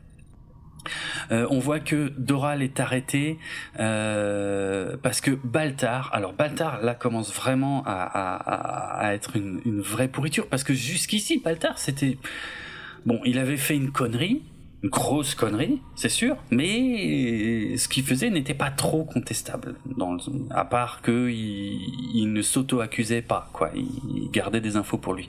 Or là, il commence à passer un cap où il, accuse Baltar, en fait. Alors, il sort une explication complètement débile. Il dit qu'il a testé des échantillons de cheveux de tous les membres de la passerelle et que seuls ceux de Doral étaient synthétiques avec un processus. Là, il reprend des mots hyper scientifiques. Il le fait exprès, hein, parce que personne comprend ce qu'il dit. Et de toute façon, c'est pas vrai hein, ce qu'il dit. Euh, juste pour justifier son intuition que Doral est probablement un Silon. Donc voilà, il, raconte des conneries sur Doral. Et il dit euh, ah mais au fait maintenant que j'y pense il avait l'air de vachement s'intéresser à ce petit appareil là et ça lui permet en fait c'est un énorme mensonge mais ça lui permet de révéler l'existence de cet appareil euh, que personne d'autre n'avait remarqué sans dire la vérité en fait et de et par contre ça en fout plein la gueule à Doral qui euh, nous on sait que c'est un mensonge ce qu'il dit sur Doral mais vu que les autres vont trouver cet appareil et dire ah mais oui tiens au fait qu'est-ce que c'est euh, ce truc là et donc forcément ça valide le l'autre mensonge en fait. Ça valide le mensonge sur Doral. Euh, puisque Baltar n'est absolument pas sûr que Doral soit un Silon mais là tout le monde va croire Baltar en fait parce qu'effectivement merde euh, en fait euh, c'est Baltar qui nous a donné l'info de l'appareil donc il a forcément aussi raison sur Doral quoi c'est malin ce qui fait Baltar euh, parce qu'il ne peut pas révéler que la seule fois où il avait déjà vu cet appareil, c'était dans le sac à main de numéro 6 sur Caprica. Ça, il peut pas le raconter. Donc il est obligé d'inventer toute une, une, autre histoire. Et d'accuser un mec à tort, au passage, sans preuve. Ce qui montre quand même des choses très intéressantes sur la moralité de Baltar. Bref. Euh, voilà, bon, en plus, euh, voilà, les, les, militaires sont pas contents eux-mêmes de n'avoir jamais remarqué ou signalé cet appareil, donc euh, du coup, vraiment, ça valide complètement toute la théorie de Baltar et voilà quoi, tout le monde le croit. Euh, on a Starbuck qui part en mission de reconnaissance avec son Viper inspecter la tempête et elle, se rend compte qu'à l'extérieur de la tempête, là, il y a un Baystar Silon. Il y a toute une flotte de Silons d'ailleurs. Bon, juste, je pointerai le fait que c'est pas très logique d'aller faire de la reconnaissance en Viper vu qu'ils ont des Raptors, alias des rapaces en VF. Donc normalement, c'est les Raptors qui font ces trucs-là, mais je pense que c'était pour donner quelque chose à faire à Starbuck à ce moment-là. Or, Starbuck ne pilote a priori, je dis bien a priori, à ce moment-là, pas de euh, Raptor, elle pilote un Viper, c'est pour ça qu'elle va faire sa reconnaissance en Viper. J'enchaîne encore euh, avec la première réunion officielle entre Adama et la présidente. Euh, et là, il se passe aussi plein de choses super intéressantes puisqu'on a la présidente qui termine d'abord sa discussion avec Billy, alors qu'elle est quand même en présence du commandant de toute la flotte, euh, bon, il y a qu'un seul vaisseau, il y a que le Galactica, mais enfin, il est quand même le commandant de toute la flotte militaire. Or, elle prend bien le temps de finir sa discussion avec Billy pour ensuite commencer sa discussion avec Adama. Je rappelle que la, première fois qu'ils s'étaient croisés, dans la première partie, ça s'était pas bien passé entre les deux. Donc elle, elle a besoin d'affirmer son autorité, en fait. Elle a besoin de dire, je suis la présidente et tu vas admettre que je suis la présidente. D'ailleurs, l'une des premières questions qu'elle lui pose, c'est est-ce que vous préparez un coup d'État ou est-ce que vous reconnaissez mon autorité? Il répond pas à la question. Il dit juste que lui, son plan, c'est de laisser les civils ici sur la station Ragnar et de finir de réarmer le Galactica pour partir faire la guerre, quoi, combattre les Silons. Et Roslin lui redit ce qu'elle a dit au colonel elle lui dit, mais la guerre est finie. Et Adama lui répond, non, elle n'a pas encore commencé. Et, et Roslin lui redit, mais moi mon but c'est pas de, de, de, faire la guerre, moi mon but c'est de sauver tous les gens qu'on a récupérés, de s'enfuir et de trouver un endroit où on va s'installer et on va recommencer à faire des bébés. Techniquement, Roslin là vient de nous donner le scénario de toute la série en fait. Sauver l'humanité, s'enfuir, trouver un endroit où s'installer et refaire des bébés, c'est-à-dire reconstruire une nouvelle civilisation. Adama ne répond pas et il s'en va sans répondre. C'est une petite, euh, une petite ambition, sauver l'humanité. mais en même temps, ils ont pas trop le choix. Qu'est-ce que tu veux qu'ils fassent? Parce que toute l'humanité, ils l'ont autour d'eux, en fait. C'est la flotte. Il y a, plus rien, il y a plus personne d'autre. Donc, euh, ça peut paraître grandiloquent, mais en vrai, même s'ils disaient qu'ils voulaient juste sauver leur flotte, ça revient exactement au même en fait, parce qu'il n'y a plus personne d'autre de toute façon. Au début, en fait, on voit que, que Adama, il est pas chaud pour cette solution. Mm, mm. Et quelque part, euh, il se dit à un moment donné, il faudra quand même bien qu'on les affronte et qu'on les extermine. Et c'est un, un, petit peu ambitieux par rapport euh, au rapport de force. Ils n'ont pas les, mm. ils ont pas les capacités. Et en plus, normalement, je dirais que si les Silons viennent de revenir depuis si peu de temps, ils savent pas vraiment à qui est-ce à qui ils s'attaquent. Est-ce qu'ils savent combien il y en a? Est-ce qu'ils savent quelle est leur euh, la, densité de population des Silons? Comment ils sont installés et tout? Donc bah partir en guerre comme ça, un petit peu à l'aveuglette, juste en ayant vu les vaisseaux qui nous ont attaqués, c'est un peu juste quoi. Hmm. Bon. Au final, ok, il se, il se range derrière Roselyne, mais euh, Roselyne. Oui. Toujours Roselyne. Non. Oui. c'est pas grave. Hmm. Peut-être qu'il pense que que c'est reculé pour mieux sauter. Tu vois, comment je te dirais? Ah oui, dis-moi. Euh, si il y a 40 ans, ouais. ils ont pensé, euh, comme pour la première guerre, qu'ils étaient tranquilles. Et finalement, 40 ans après, ça recommence. Ouais. Alors, en ayant signé un espèce de traité. Alors, est-ce que là, en fuyant, ils repartent pas encore pour ce même cycle C'est-à-dire qu'ils vont être tranquilles un moment, puis ça mm. va leur retomber dessus plus tard. Ah, Bien sûr. Donc je pense que c'est pour ça qu'ils voudraient arrêter ce truc-là. Ah oui, oui, tout à fait, c'est vrai. Mais, hmm. mais après, s'ils n'ont pas les capacités, ben, il est capable quand même de le reconnaître et de, et de se ranger du côté de la sagesse. Ouais, normalement, oui. Bah, On n'en est pas encore sûr à ce point-là, mais oui, normalement, il faudrait. Ouais. Bon alors, du coup, lors d'un conseil de guerre sur la passerelle, on retrouve Adama qui, qui explique euh, qui veut éloigner le Galactica. Alors, euh, Tai et Apollo sont pas d'accord sur le fait de laisser des civils à Ragnar, mais euh, mhm. Adama, là, il observe Douala et mon petit Billy et dit qu'il il dit faudrait qu'il fasse des bébés. Ouais. Alors, Tai, il est étonné, il dit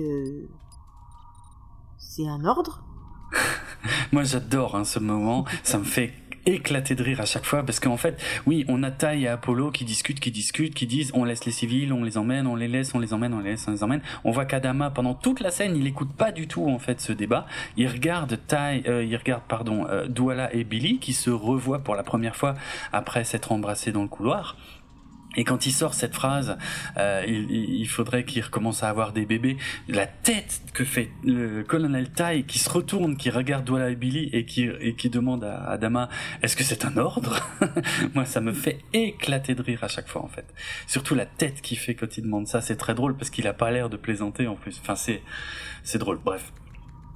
Ouais. Oui, voilà, il explique que la guerre est finie. Maintenant, il faut sauver les civils. Ouais. Faut emmener le plus de personnes euh, possible. Mhm. En fait, il reprend les mots de la présidente. Hein. Bah exactement, c'est ça en fait. C'est Le plan d'Adama est de protéger la flotte pendant le saut. Alors il ordonne à Apollo que tous les pilotes survivent. Ouais. Voilà, c'est comme, comme si tu pouvais donner un ordre de ce... Ah ben, mais c'est pas mal. Montre... Oui, c'est pas mal, hein, parce que ça montre un peu les enjeux, quoi. Donc oui, ils vont sortir de la nébuleuse. Il faut que le, le, Galactica va rester en protection euh, contre toute la flotte des Cylons, et effectivement, euh, bah, tous les pilotes vont devoir sortir aussi hein, pour euh, défendre la flotte pendant que la flotte saute. Et une fois que la flotte aura fini de sauter, là seulement, ils font revenir tous les pilotes sur le Galactica, et le Galactica saute en dernier. Hmm.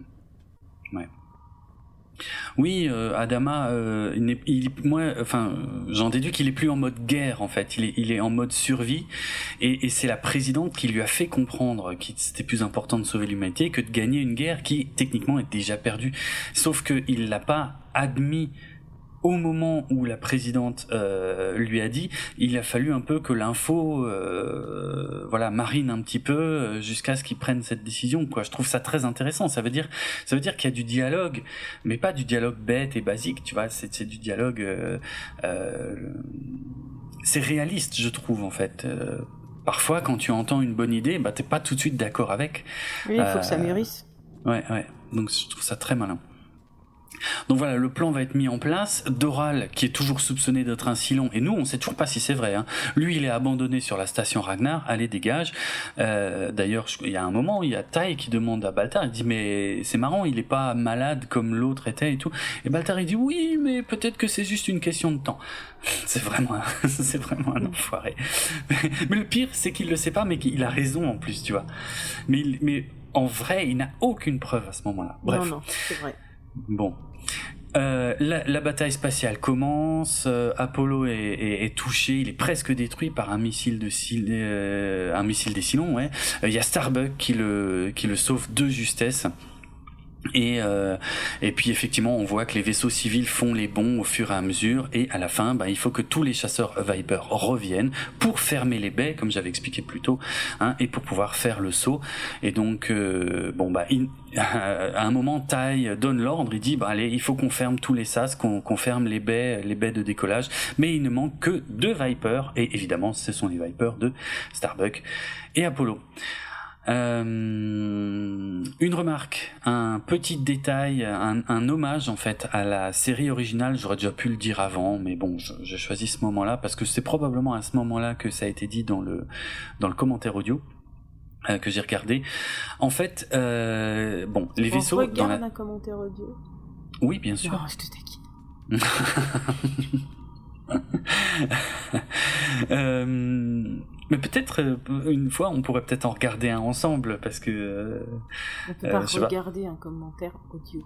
Ben bien sûr que si. mais je comprends parce que c'est vrai qu'il y a, il y a une. ça paraît contradictoire dit comme ça, mais et pourtant ça se regarde les commentaires audio. C'est vrai. Euh, euh, oui, donc il y a un hommage à la série originale, parce que dans la série originale, les Vipers et les Raiders Silon euh, eh ben, tiraient des lasers. Or là, comme je l'ai déjà expliqué, des dans une volonté lasers. de... oh non. Allez, vas-y, enchaîne, t'arrêtes pas Dans une volonté... Ah oui, en plus, elle m'engueule, c'est un moi qui dois enchaîner. Euh, donc... Euh, Là, dans une volonté de réalisme, il n'y a euh, pas de laser. En fait, ils tirent des, des, munitions, des choses comme ça.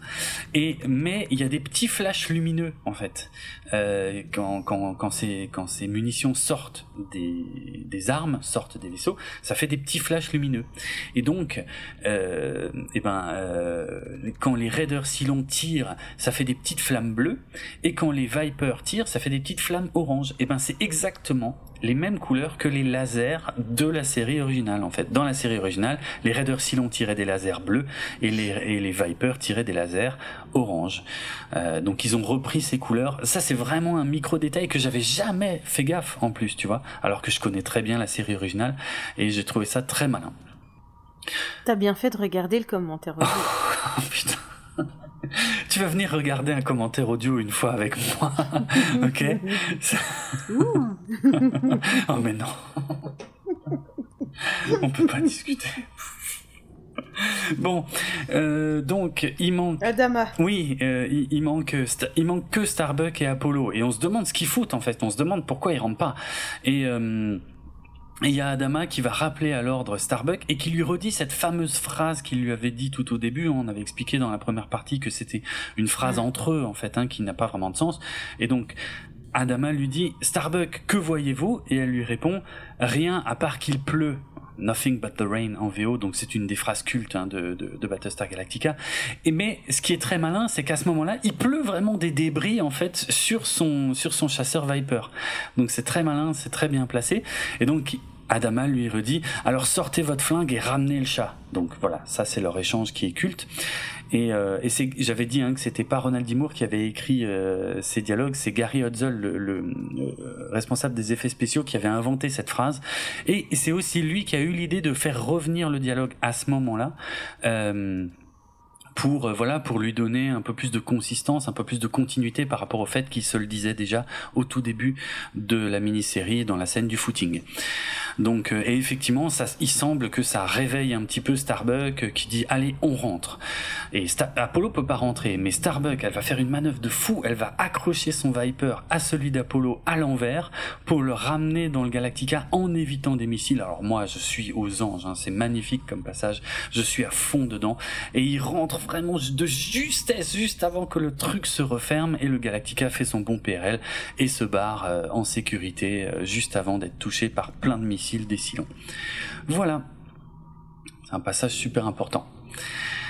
J'enchaîne encore directement parce qu'on a encore plein de choses à dire sur. Là, on arrive vraiment tout à la fin, mais il y a beaucoup de choses à dire sur la fin. Donc, je me permets d'enchaîner tout de suite. Juste. Vas-y, vas-y, je ne te coupe pas. Ok, juste après le bon PRL, il y a un fond du haut noir, et puis on revient sur un plan euh, de la flotte juste de la flotte qui est en train de se déplacer paisiblement. Alors, c'est un plan qui va revenir plein de fois dans la série, euh, je crois dans le générique, euh, et je crois aussi dans la saison 1, en fait, c'est un plan qu'on va revenir à chaque fois qu'on veut dire, regardez, euh, la flotte se déplace, ben, on va revoir ce plan. Or, il y a un petit détail qui est caché dans ce plan et que pendant longtemps j'ai cru que que c'était faux en fait. Euh, je croyais que c'était une fausse rumeur et tout et mais j'ai fini par voir ce petit détail et surtout que mhm. maintenant avec le Blu-ray euh, en haute définition, on le voit encore mieux en fait. Euh, donc il y a ce qu'on appelle un Easter egg, un, petit détail caché qui est destiné aux fans de Star Trek, parce que figurez-vous que on voit l'USS Enterprise, oui, l'Enterprise, le vaisseau de Star Trek, il est dans ce plan et on le voit vraiment en fait. Et pendant longtemps, moi j'avais vu des captures sur internet et je pensais que c'était des conneries, je croyais que c'était des montages. Mais non, non, il y a vraiment l'Enterprise de Star Trek à ce moment-là, juste avant le bon, juste après le bon PRL, quand on voit la flotte.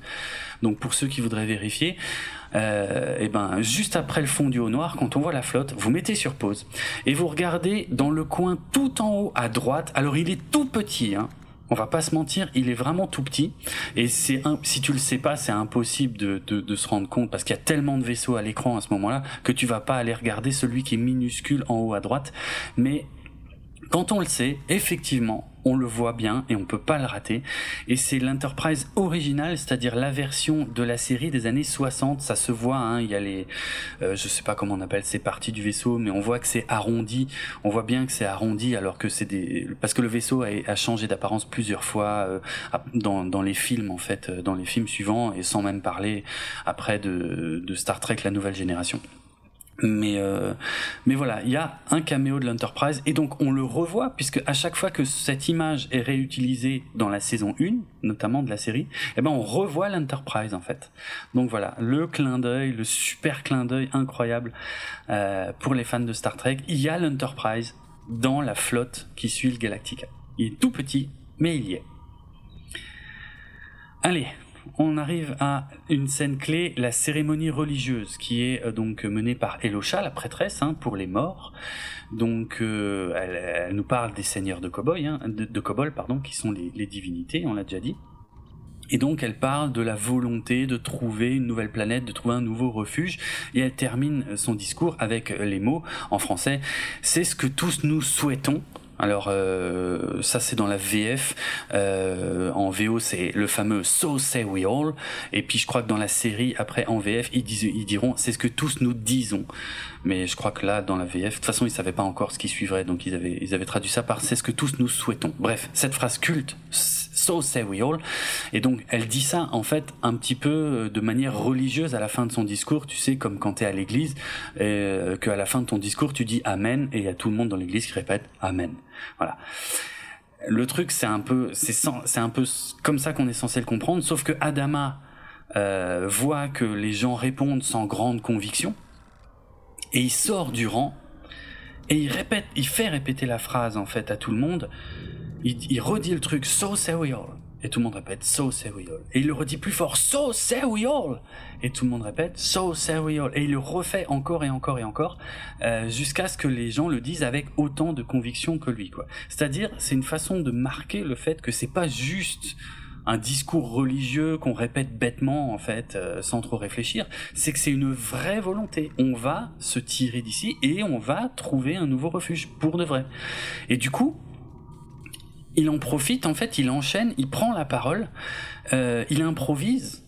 C'est ce qu'on est censé comprendre. Il improvise et il commence en disant en VO Life here began out there. Euh, alors le, le problème c'est qu'en VF ça a été traduit par La vie peut commencer dans tout l'univers. C'est un problème pourquoi? Parce qu'en fait la phrase Life here began out there, en fait c'est une référence très précise à la série originale Battlestar Galactica de 1978 en fait. C'est une série, c'est une phrase qu'on entendait, tu sais il y avait un petit discours qu'on entendait euh, au début de chaque épisode et qui en VO commençait toujours par les mots Life here began out there parce que c'était un peu une référence à euh, donc la vie ici a commencé euh, quelque part dans l'espace. Et c'était une référence euh, aux théories des années 70 que j'avais déjà expliqué, euh, qui était à la base de, euh, des idées de Glenn Larson quand il a lancé Battlestar Galactica, de dire que des extraterrestres tu sais comme dans Stargate en fait en gros que, que ce sont des extraterrestres qui sont venus sur Terre et qui ont implanté des choses sur Terre qui ont permis le développement de la vie sur Terre. donc comme je dis c'est une théorie qui avait été reprise notamment par Stargate mais pas que. Euh, donc voilà, il y a un, beau petit clin d'œil à la série originale euh, au début du speech d'Adama, mais qu'on peut pas capter euh, si on regarde ça en VF. Donc, qu'est-ce qu'il dit Adama? Il demande confirmation à Elosha que les écrits, donc les, je crois que c'est les rouleaux sacrés euh, en, VO, euh, parlent d'une treizième tribu qui a quitté Kobol pour s'installer sur une treizième colonie il y a longtemps. Et Elosha dit oui, c'est vrai, c'est ce qui est écrit dans les écrits, euh, et que cette colonie s'appelle la Terre. Et eh ben Adama, ah, coup de théâtre, il dit je sais où est la Terre. Parce que c'est un secret que seuls les chefs de la flotte détenaient. Et donc je vais vous emmener sur Terre. Parce que les Silons, eux, ils savent pas où c'est. Et donc, et là, il redit encore à tout le monde, c'est ce que tous nous souhaitons, so say we all, et tout le monde répète so say we all avec de plus en plus de conviction, et à la fin, tout le monde est super heureux, ils applaudissent, ils s'embrassent et tout machin. Et donc, il a transformé ce moment de recueillement plutôt triste, très solennel, en un moment d'espoir, en fait. Euh, un moment de, de oui de, de, de, joie et de célébration parce qu'il vient de enfin ça on va en parler mais il, vient de il vient de leur donner un, but en fait alors il faut que j'explique un petit peu les coulisses de, de tout ce passage là parce que euh, c'est pas comme ça que c'était écrit dans le script en fait dans le script, le script c'était beaucoup plus simple. Dans le script euh, tel qu'avait écrit, tel qu'il était écrit par Ronald D. il y avait d'abord le discours religieux de Elosha, qui se finissait par We all, et tout le monde répétait we all, voilà, sans plus. Et ensuite, Adama venait au podium et il enchaînait et il disait, ben voilà, moi je connais le secret de la Terre, je vais vous y emmener, we all, et tout le monde répétait we all. Euh, du coup, euh, Edward James Olmos, l'interprète d'Adama, avant le tournage de la scène, euh, il a, il a retravaillé cette scène en fait. Il a été dans les loges avec euh, l'actrice qui joue Elosha, donc la prêtresse, il a été la voir et il lui a dit écoute, je voudrais qu'on retravaille un petit peu ce truc-là parce que il, trouvait que ça manquait, ça manquait de conviction en fait. Il trouvait que c'était pas ouais que ça manquait en fait d'un élan, tu vois vraiment d'un truc qui allait euh, euh, sceller le, destin en fait de toute la flotte. Donc euh, euh, c'est pour ça qu'il a discuté avec elle. Donc l'actrice qui joue Elosha s'appelle Lorena Gale. Ils en ont discuté ensemble. Ils ont un petit peu retravaillé le truc et il a dit tu sais quoi? Quand toi t'auras fini ton truc en fait, ce que je vais faire, sans prévenir les autres, je vais sortir du rang et je vais leur faire répéter So Say We All de plus en plus jusqu'à ce qu'ils le disent avec conviction. Et c'est vraiment ce qu'il a fait sur le tournage et ça a surpris tout le monde.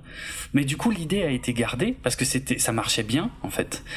Euh, ça marchait bien et ensuite il enchaîne en fait de façon beaucoup plus euh, naturelle sur ce qu'il a à dire en fait. Il profite de l'occasion plutôt que d'aller simplement se mettre au podium et de faire euh, un deuxième speech après le premier speech de la prêtresse.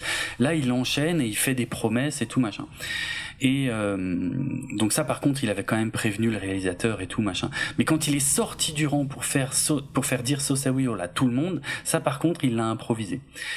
Et euh, une autre chose, donc c'est pour ça aussi que la phrase So say we all, c'est ce que tous nous disons, euh, est devenue une des phrases cultes de la série. C'est vraiment euh, l'interprète d'Adama qui a apporté ça en fait à la série. C'était présent dans le script, mais il, en a vraiment fait une scène beaucoup plus forte et beaucoup plus puissante que euh, que la façon dont elle est écrite, elle était écrite à la base.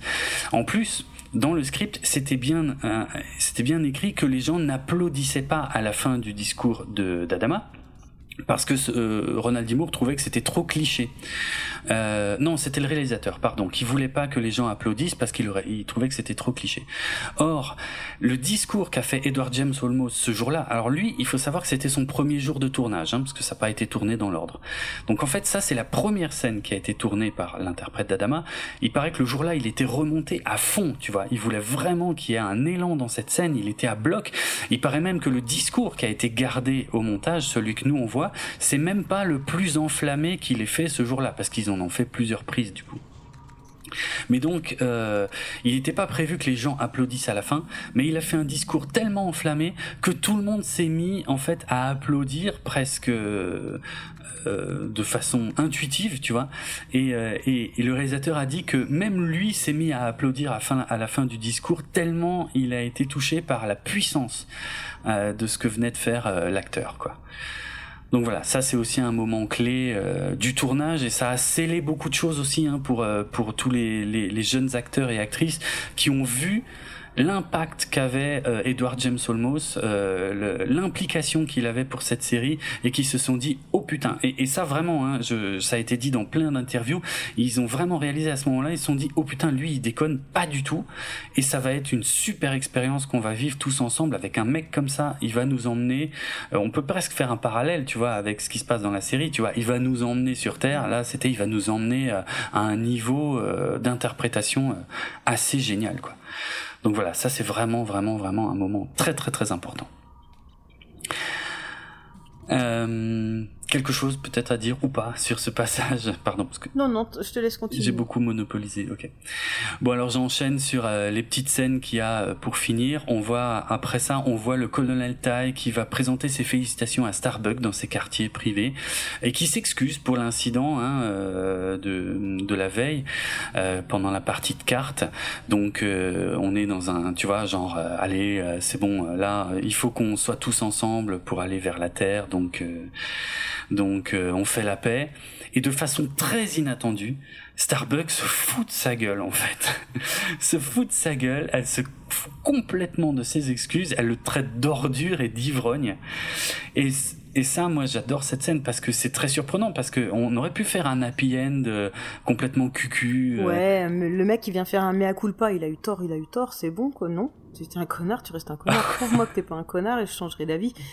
C'est ça que je vois. Moi. mais je, ouais, t'as raison. Mais c'est rare qu'on voie ça dans la fiction, en fait. Mais je pense, je pense que t'as raison. Et c'est vrai que ça aurait été dommage, surtout pour le personnage de Starbuck, euh, qu'elle trahisse effectivement, euh, qu'elle se trahisse en acceptant les excuses de taille.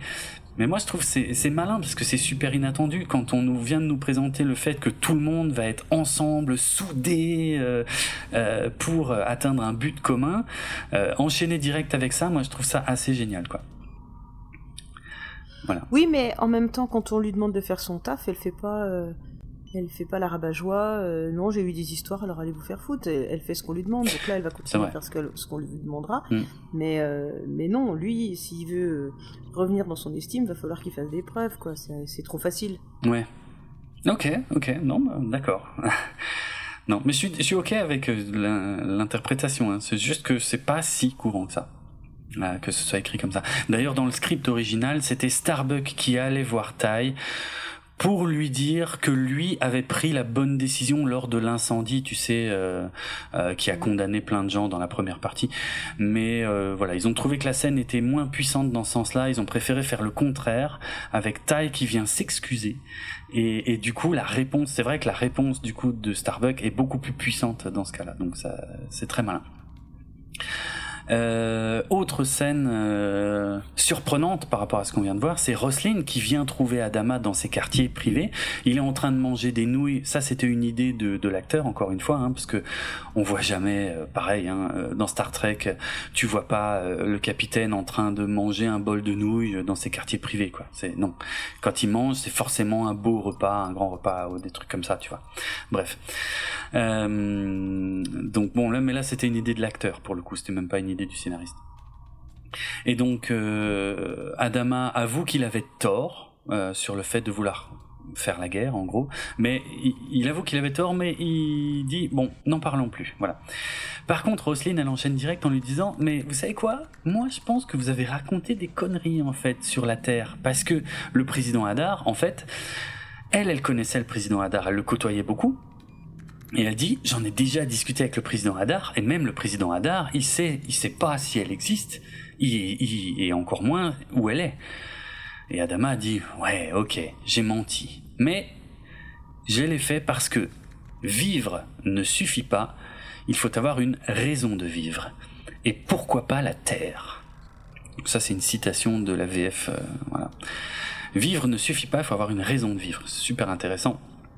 Et on va en reparler euh, ensemble, mais je conclus juste sur la scène euh, pour dire que euh, voilà, il y a, y a qui pense quand même que la population pardonnera jamais ce mensonge à Adama, et Adama lui dit qu'il s'en fout complètement du moment que ça donne une chance de sauver l'humanité, et donc ils se mettent d'accord sur le fait qu'elle va garder son secret et euh, ou en tout cas ils se mettent d'accord. Mais Adama dit qu'il va réfléchir à tout ça, c'est-à-dire Roslyn, elle veut former un gouvernement, donc il sépare les pouvoirs. En fait, Roslyn va s'occuper vraiment de, d'être euh, la chef des civils et Adama se chargera des militaires. Voilà.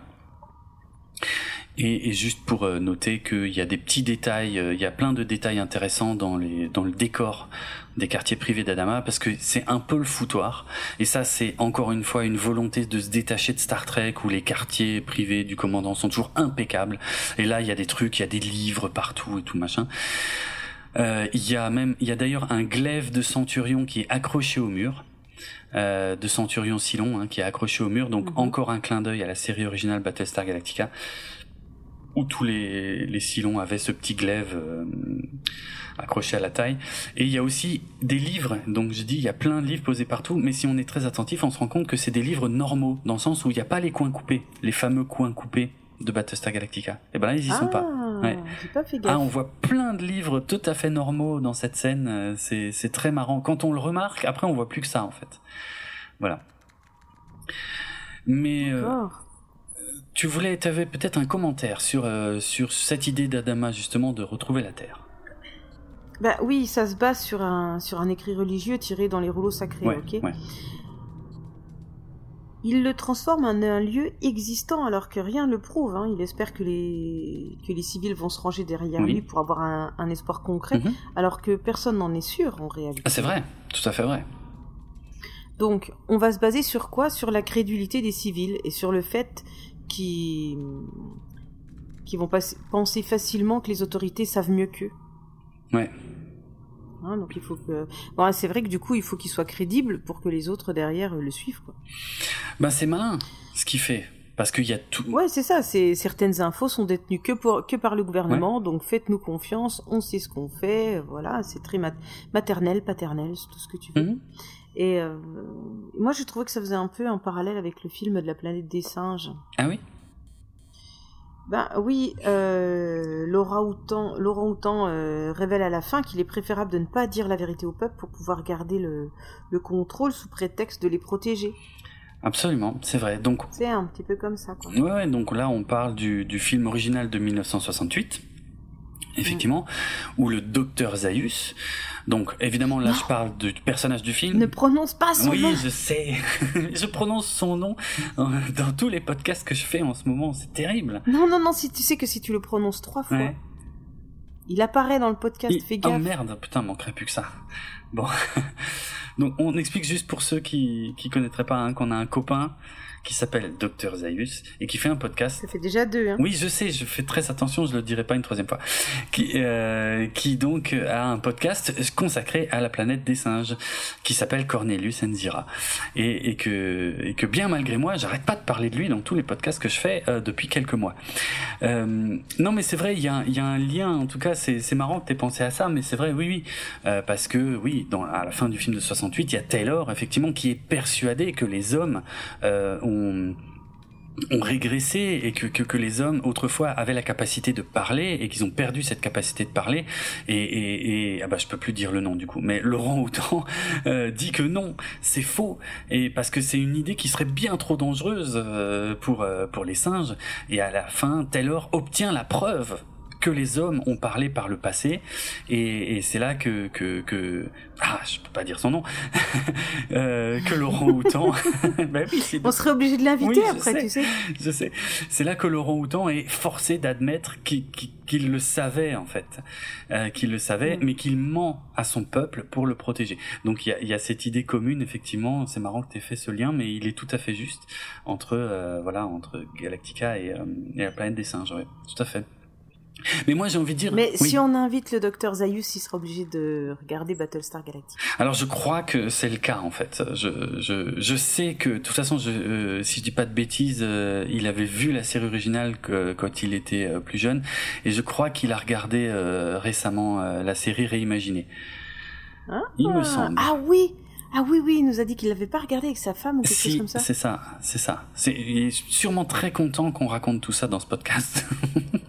tout à fait. Et on a prononcé trois fois, donc euh, Zayus t'es invité. Ah la vache, ok. Bah, c'est bon, c'est comme le jeu des 1000 euros, hein. c'est pas obligé que ça se fasse. Oui, ah, ah c'est cool. Ah bon, ah, on n'est pas obligé de faire. Par contre, on peut l'inviter à faire du béton chez nous. N'importe quoi. Ah oui, en fait, on n'a pas dit pourquoi on l'invitait, c'est ça. Ah, okay. N'importe quoi.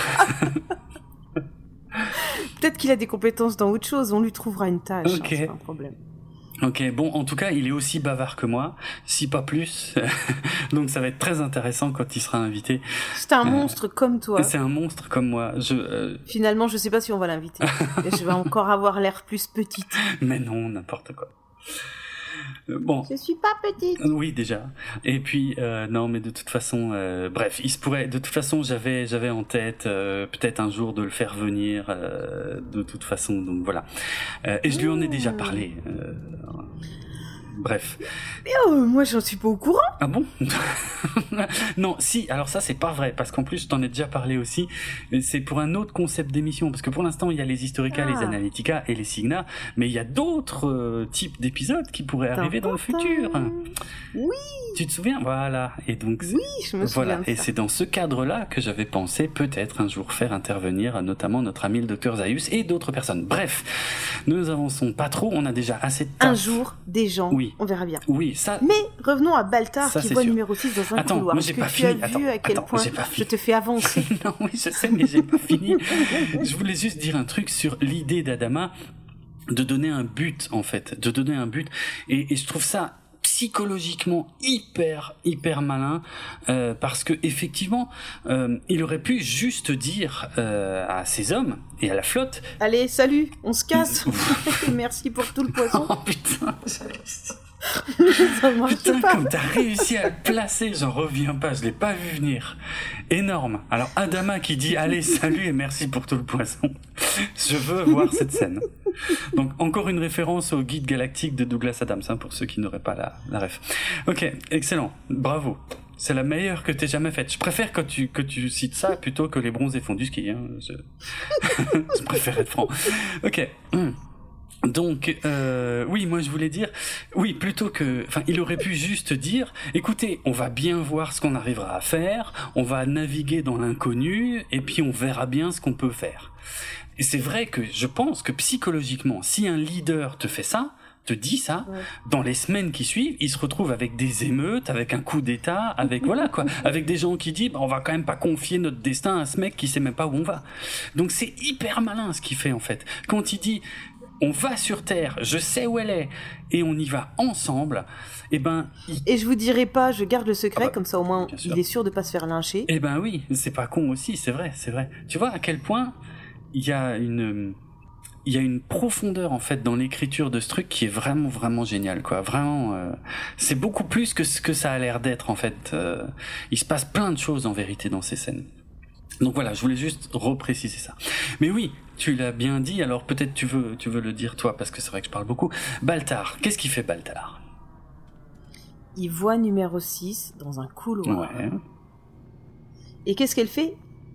Elle lui révèle que certains Silons infiltrés ne savent même pas qu'ils sont eux-mêmes des Silons. Ouais. Et, je, et moi, j'en profite pour redire que si ça se trouve, c'est juste lui qui a cette idée toute seule, tout seul, et qui se dit merde, mais si ça se trouve, il y a peut-être des Silons infiltrés qui savent même pas qu'ils sont des Silons. Et moi, je me dis qu'à force que tu me le dis, c'est peut-être qu'il faudrait que je le pense. Ah non, non, moi, moi, j'insiste là-dessus parce que dans la série. Ou alors tu me mets sur une fausse route. peut-être. Vu que dans la série, toutes ces phrases-là sont dites par numéro 6, moi, je tiens à, insister sur ce, ce, cette dualité en fait qui existe dans ces soi-disant révélations, qui pourraient en fait juste être des idées que Baltar a, tu vois. Ce que nous on prend comme information peut être juste une intuition de la part de Baltar. Les deux marchent en fait, les deux restent vrais. C'est juste là-dessus que je veux insister. Ouais, ok.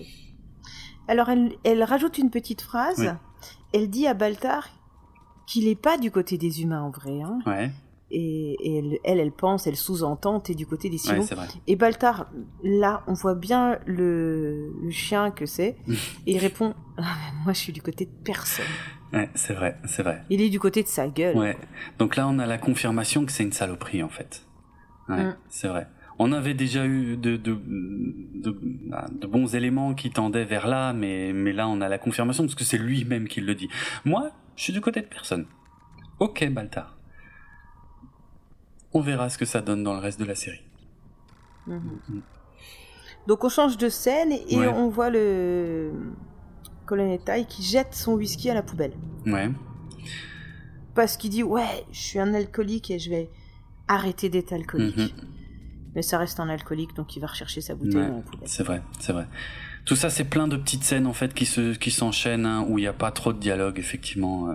Mais en fait, c'est logique en même temps. Hein, ah oui, oui. Ça n'existe pas le sevrage comme ça. Ah ben non. Ça marche pas. Hmm. Qu'est-ce qu'on voit d'autre? Un petit Boxy. Ouais. Qui vient euh, rejoindre les pilotes dans leur quartier. Mm-hmm. Starbuck euh, déplie la photo de Zach où, il y a aussi Apollo. Hein, c'est la photo qu'on voyait. Et puis euh, Billy retrouve Douala dans les couloirs. Apollo et Adama acceptent de régler leurs différends. Et puis. ouais, plus tard en fait. Ils régleront, voilà, ils régleront leurs problèmes plus tard. Et, et, ça fait un petit peu une, une conclusion. Oui, tout à fait tout à fait. Et on finit sur. On se rapproche, nous, de notre fin d'épisode d'ailleurs. Euh, oui, je sais. je sais, on a encore quelques trucs à dire, euh, mais là on est vraiment dans les toutes, toutes, toutes dernières scènes. Euh... Je te laisse la parole alors. Ok, ben on a Adama, ça c'est aussi un truc important. On a Adama qui trouve un petit mot dans ses quartiers, et sur ce petit mot il y a écrit il n'existe que 12 modèles de Silon. There are only 12 uh, silent models, uh, je crois, en VO. Voilà. Donc ça, c'est une info super importante. Euh, donc, il n'existe que 12 types de silons différents. Silons humains, évidemment, hein, pas, les, pas ceux qui ont une gueule de robot. Euh, alors, une précision sur ça, en fait. Euh, parce que dans le dans le script original tel qu'il était écrit, il y avait un enchaînement de scènes qui faisait en sorte parce que je rappelle que un peu avant, on avait, voyait Baltar qui marchait dans un couloir, tu vois. Donc, en fait, c'était monté un peu différemment parce qu'on était censé en déduire que c'était Baltar qui avait été laissé ce mot dans les quartiers d'Adama. Et parce que, effectivement, quand on réfléchit à ce stade, normalement, c'est le seul humain qui sait qu'il existe 12 modèles parce que numéro 6 lui avait donné cette information dans la première partie de la mini-série. Donc on était censé en déduire que c'était forcément lui qui avait laissé ce mot à Adama. Pourquoi il donne l'info à Adama Alors pourquoi il la donne de façon anonyme Ça on l'a déjà expliqué puisque comme euh, enfin s'il expliquait pourquoi comment il le sait, ça expliquerait euh, aussi qu'il a trahi involontairement toute l'espèce humaine. Donc ça il peut pas le dire. Donc c'est pour ça qu'il qu'il le fait sous forme d'un petit mot. Mais dans le montage qui est celui de la mini-série, finalement, on brouille les pistes et rien ne nous indique que c'est Baltar qui, a, euh, qui a laissé ce mot. Donc finalement, le scénariste Ronald D. Moore, quand il a vu le montage comme ça, ça lui a plu et il s'est dit tiens, je vais laisser ça comme ça. C'est une bonne idée de laisser le doute comme ça. En fait, on ne sait pas qui a laissé ce mot parce que comme ça, pour la suite, euh, eh ben il va pouvoir jouer avec cette idée. Et surtout, peut-être, ben, du coup, changer d'avis et faire en sorte que ce soit quelqu'un d'autre que Baltar qui a laissé ce mot. Tu vois, ça lui, ça lui donne cette possibilité, en fait, du coup. Euh, donc voilà, euh, je tiens à dire, euh, ceux qui pourraient penser, bon, normalement la plupart d'entre vous qui nous écoutez avaient déjà vu la série, mais enfin, s'il y a des gens qui découvrent la série avec nous, je tiens à préciser que je, je n'ai rien spoilé. c'est, je, je dis juste comment c'était écrit dans le script à la base et finalement, Ronald D. Moore s'est dit ah ben tiens, c'est vrai que vu qu'on a qu'on a un doute, eh ben je vais continuer de jouer sur ce doute et peut-être que ce sera quelqu'un d'autre finalement que bâtard qui a laissé ce mot. Voilà. Et on finit avec la vraie scène de fin, cette fois. La vraie scène de fin où on voit les Silons qui viennent chercher Doral sur Ragnar, dont finalement cet enfoiré de Doral. Et là, on voit qu'il est malade. Donc on voit que fait Baltar a eu raison, mais putain, c'était un sacré coup de poker en fait. Hein. Il s'en sort bien Baltar sur ce coup-là. Euh, mais Doral était effectivement un sale menteur et un enfoiré de Silon. Et donc euh, les autres, si l'on viennent le chercher et ils disent, euh, alors je sais plus trop ce qu'ils disent, mais en gros qu'il va falloir retrouver euh, les humains pour finir de les exterminer. Et le choc, le dernier plan, la dernière image, on voit une boomer. Et là on se dit, oh non, boomer aussi c'est une Silon. Oh la vache ah, Je suis contente parce que je l'aime pas depuis Et je savais pas pourquoi. Oh non. non, on peut pas dire ça. Oui, tu l'aimes bien, toi. Je sais pas pourquoi moi ça va pas. Ouais, je sais pas, oui, moi je l'aime bien, oui. Mais ah ouais, genre toi, pour toi c'était un soulagement. non, non, c'est pas un soulagement, faut pas exagérer. Mais en fait, c'est un personnage que j'arrive pas à cerner. Ah ok. Bah c'est peut-être pour ça. Peut-être parce que c'est euh, un silon. Bah, c'est intéressant en tout cas que tu nous dises ça parce qu'on verra comment ça évolue dans la suite alors. Mais c'est rigolo hein, parce que je te l'ai dit depuis le début, je t'ai dit, je sais pas, oui. ça marche pas, oui, oui. j'y arrive pas. C'est vrai, bah, ça c'est vrai par contre, ouais, ouais. C'est vrai, c'est marrant. Alors juste pour euh, expliquer un peu les coulisses, en fait, euh, c'était pas Ronald D. Moore, le scénariste, qui avait prévu que Boomer soit une Silon. En fait, c'est David Icke. Hein, J'avais déjà expliqué qu'il y a l'autre producteur, David Icke, qui lui n'était pas spécialement fan de Battlestar Galactica et qui connaît pas du tout la série originale, donc qui se contrefout que Boomer, euh, enfin du Boomer de la série originale en fait. Euh, donc c'est lui, David Icke, qui a dit à Ronald D. Moore, "Eh ce serait, ce serait pas mal en fait euh, que Boomer soit une Silon. Ça créerait un choc supplémentaire tout à la fin euh, qui mettrait un peu les fans euh, en PLS quoi. Et en plus, j'avais déjà dit, bon, le, scénario avait fuité et les fans pensaient, effectivement, ils savaient qu'il y avait un Silon caché au sein de la flotte, mais par contre, la plupart des gens pensaient que ce serait la présidente en fait qui serait un Silon. Ah ouais. Ouais, ouais, ouais. Et euh, mais là, du coup, c'est Boomer. Alors après, rien ne dit que la présidente euh, n'est pas une Silon. Hein. Ça, euh, je laisse le truc ouvert pour le futur. Du moment que c'est pas Billy. Oh, c'est tout ce qui, c'est tout ce qui compte. D'accord. Et euh, je dis que ça c'est la dernière euh, la dernière image choc, mais il y a quand même encore une dernière image. Il y a un plan en fait, un dernier plan euh, filmé par au-dessus sur tous les silons qui sont réunis à cet endroit-là, et on entend la voix, euh, je crois de numéro 6, parce que c'est pas très clair, qui répond en VF sous votre commandement. Et donc encore une fois, si je le dis, c'est un clin d'œil, mais un clin d'œil qui ne marche pas en VF, puisqu'en VO elle dit by your command. Et c'est une référence évidemment à cette phrase que prononçaient tout le temps les Silons. je rappelle que dans la série originale de 78, tous les Silons étaient des robots, il n'y avait pas de Silons à apparence humaine. Euh, et quand on leur donnait des ordres en VO, ils répondaient toujours by your command. Et euh, donc voilà. Mm. Et donc là, un dernier clin d'œil, euh, vraiment littéralement dans les dernières secondes pour les fans de la série originale. Euh, voilà, je trouve ça génial. Et encore une fois, c'est pas Ronald D. Moore, le scénariste, qui a écrit ça. C'est un de ses potes en fait, un certain Ben Fraser, qui était, qui est un de ses amis. Et, euh, et en fait, euh, comment dire, Ben Fraser, il, ils, se sont connus sur la série Roswell en fait, quand ils avaient travaillé ensemble sur la saison 2 de Roswell. Et, Ronald D. Moore lui avait fait lire le script puisqu'ils étaient potes avant le tournage. Et euh, parce qu'en plus à l'époque, comme je l'ai déjà raconté dans des épisodes Historica, euh, il y avait des, tonnes de critiques qui tombaient sur la gueule de Ronald D. Que tout le monde disait qu'il allait ruiner euh, Battlestar Galactica et qu'il allait faire de la grosse merde.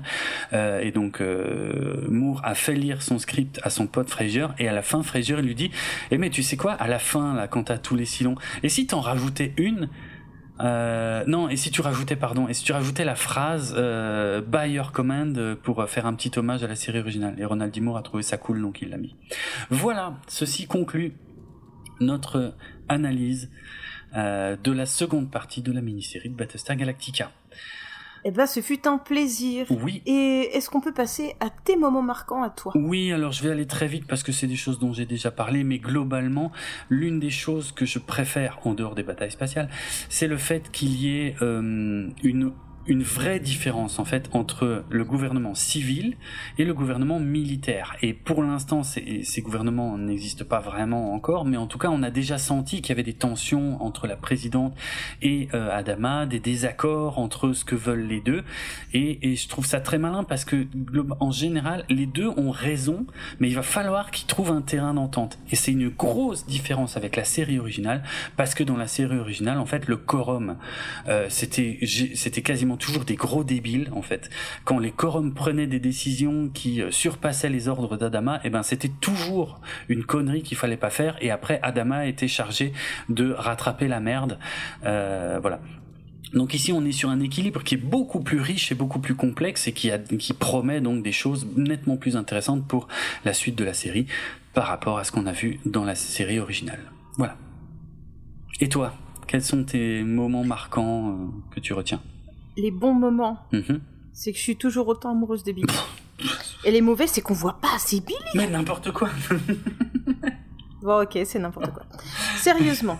Non, ce que je trouve intéressant, euh, c'est le fait d'intégrer le concept du robot avec ou sans âme. Et, j'espère vraiment que les épisodes suivants vont, vont creuser là-dessus parce que ça me ça m'intéresse ah en fait. Cool. Oui, j'aime bien la SF pour tous ces nouveaux concepts. Mhm.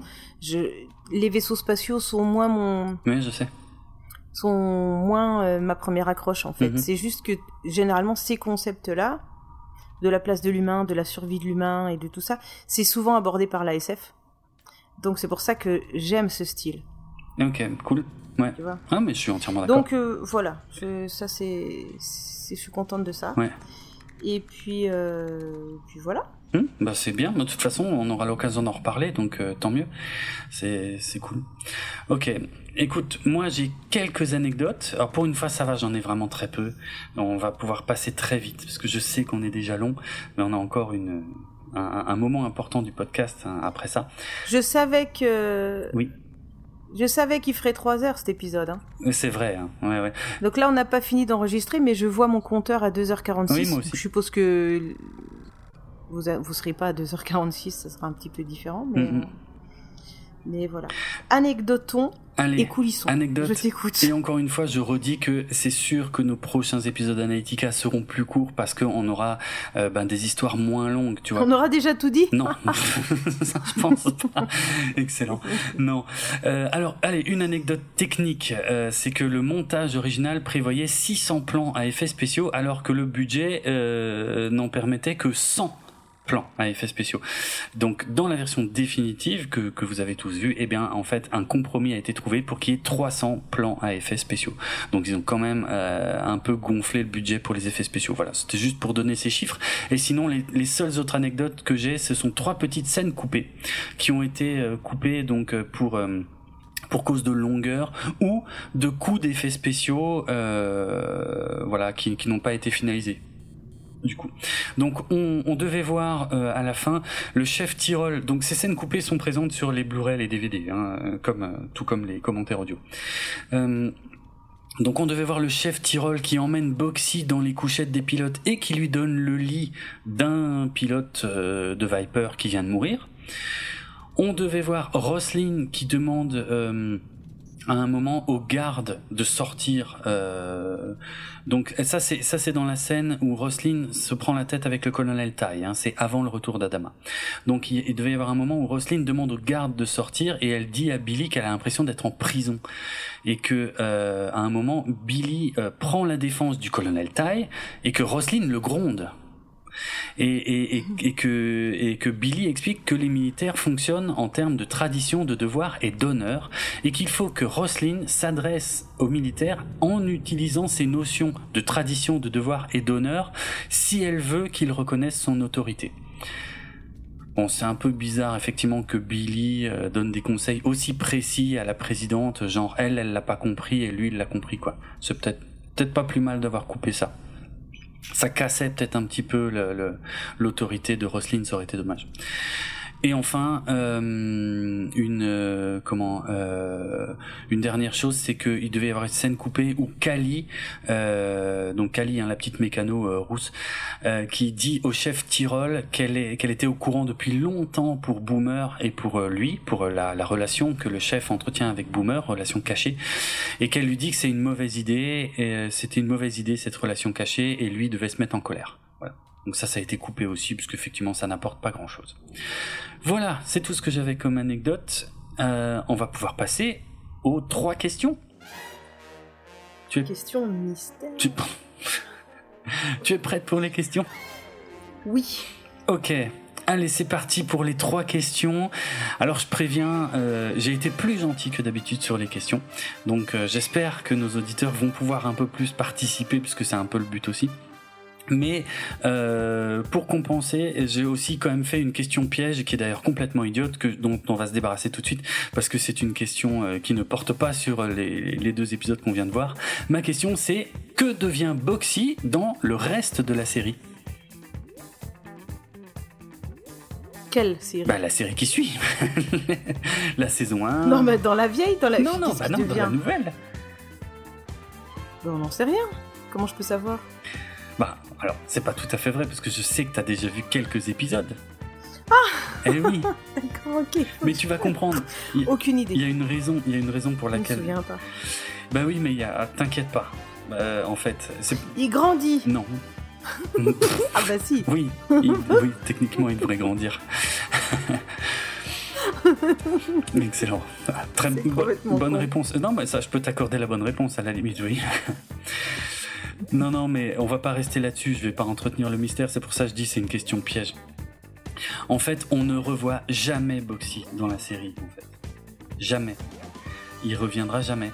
Euh, c'est euh, c'est pour ça que je pose cette question maintenant. C'est pour me débarrasser de cette info là, parce qu'en fait, effectivement, les plans qu'ils avaient prévus pour Boxy, euh, c'était qu'il devienne le fils adoptif du chef Tyrol et de Boomer.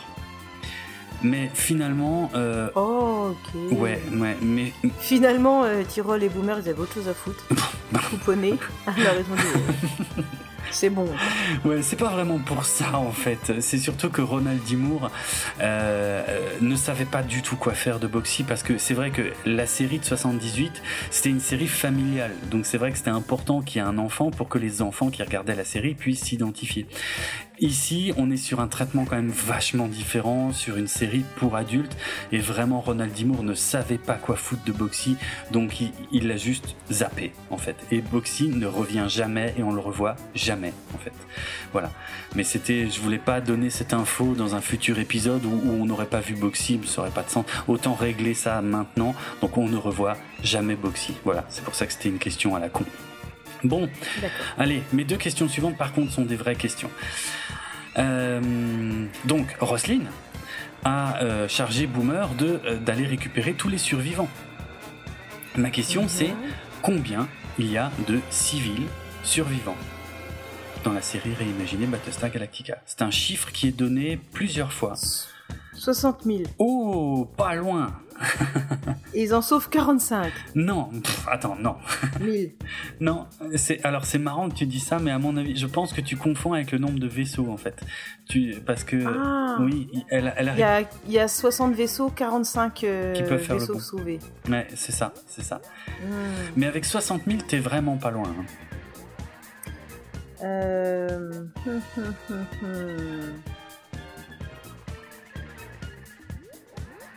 Bon, c'est pas la peine que je recherche, toi, t'es assez tordu pour l'avoir enlevé du conducteur. Évidemment que je l'ai enlevé du conducteur. Excellent. tu sais que j'aurais cherché. Tu me connais bien. Ah. oui. Non, j'en sais rien. 50 000. Eh ben, c'est exactement ça. 50 000. Ouais. 50 000, c'est un chiffre qui va beaucoup revenir hein, dans la série. Surtout dans la saison 1, je crois que c'est même écrit dans le générique euh, qu'il y a 50 000 survivants. Et c'est un chiffre qui va évidemment fluctuer avec le temps, parce qu'il va y avoir des naissances, il va y avoir des décès. Et, euh, et, on va faire le suivi dans nos futurs épisodes Anédica. On va faire le suivi à chaque fois du décompte euh, du nombre de survivants. Bah, pas de oh morts. on fait un tableau Excel Oui, on pourrait, ouais, tout à fait. On peut euh, même le partager en drive pour ceux qui veulent suivre avec nous. Moi, je m'en occupe pas. Hein. mais, merci. Toi, tu peux faire ça.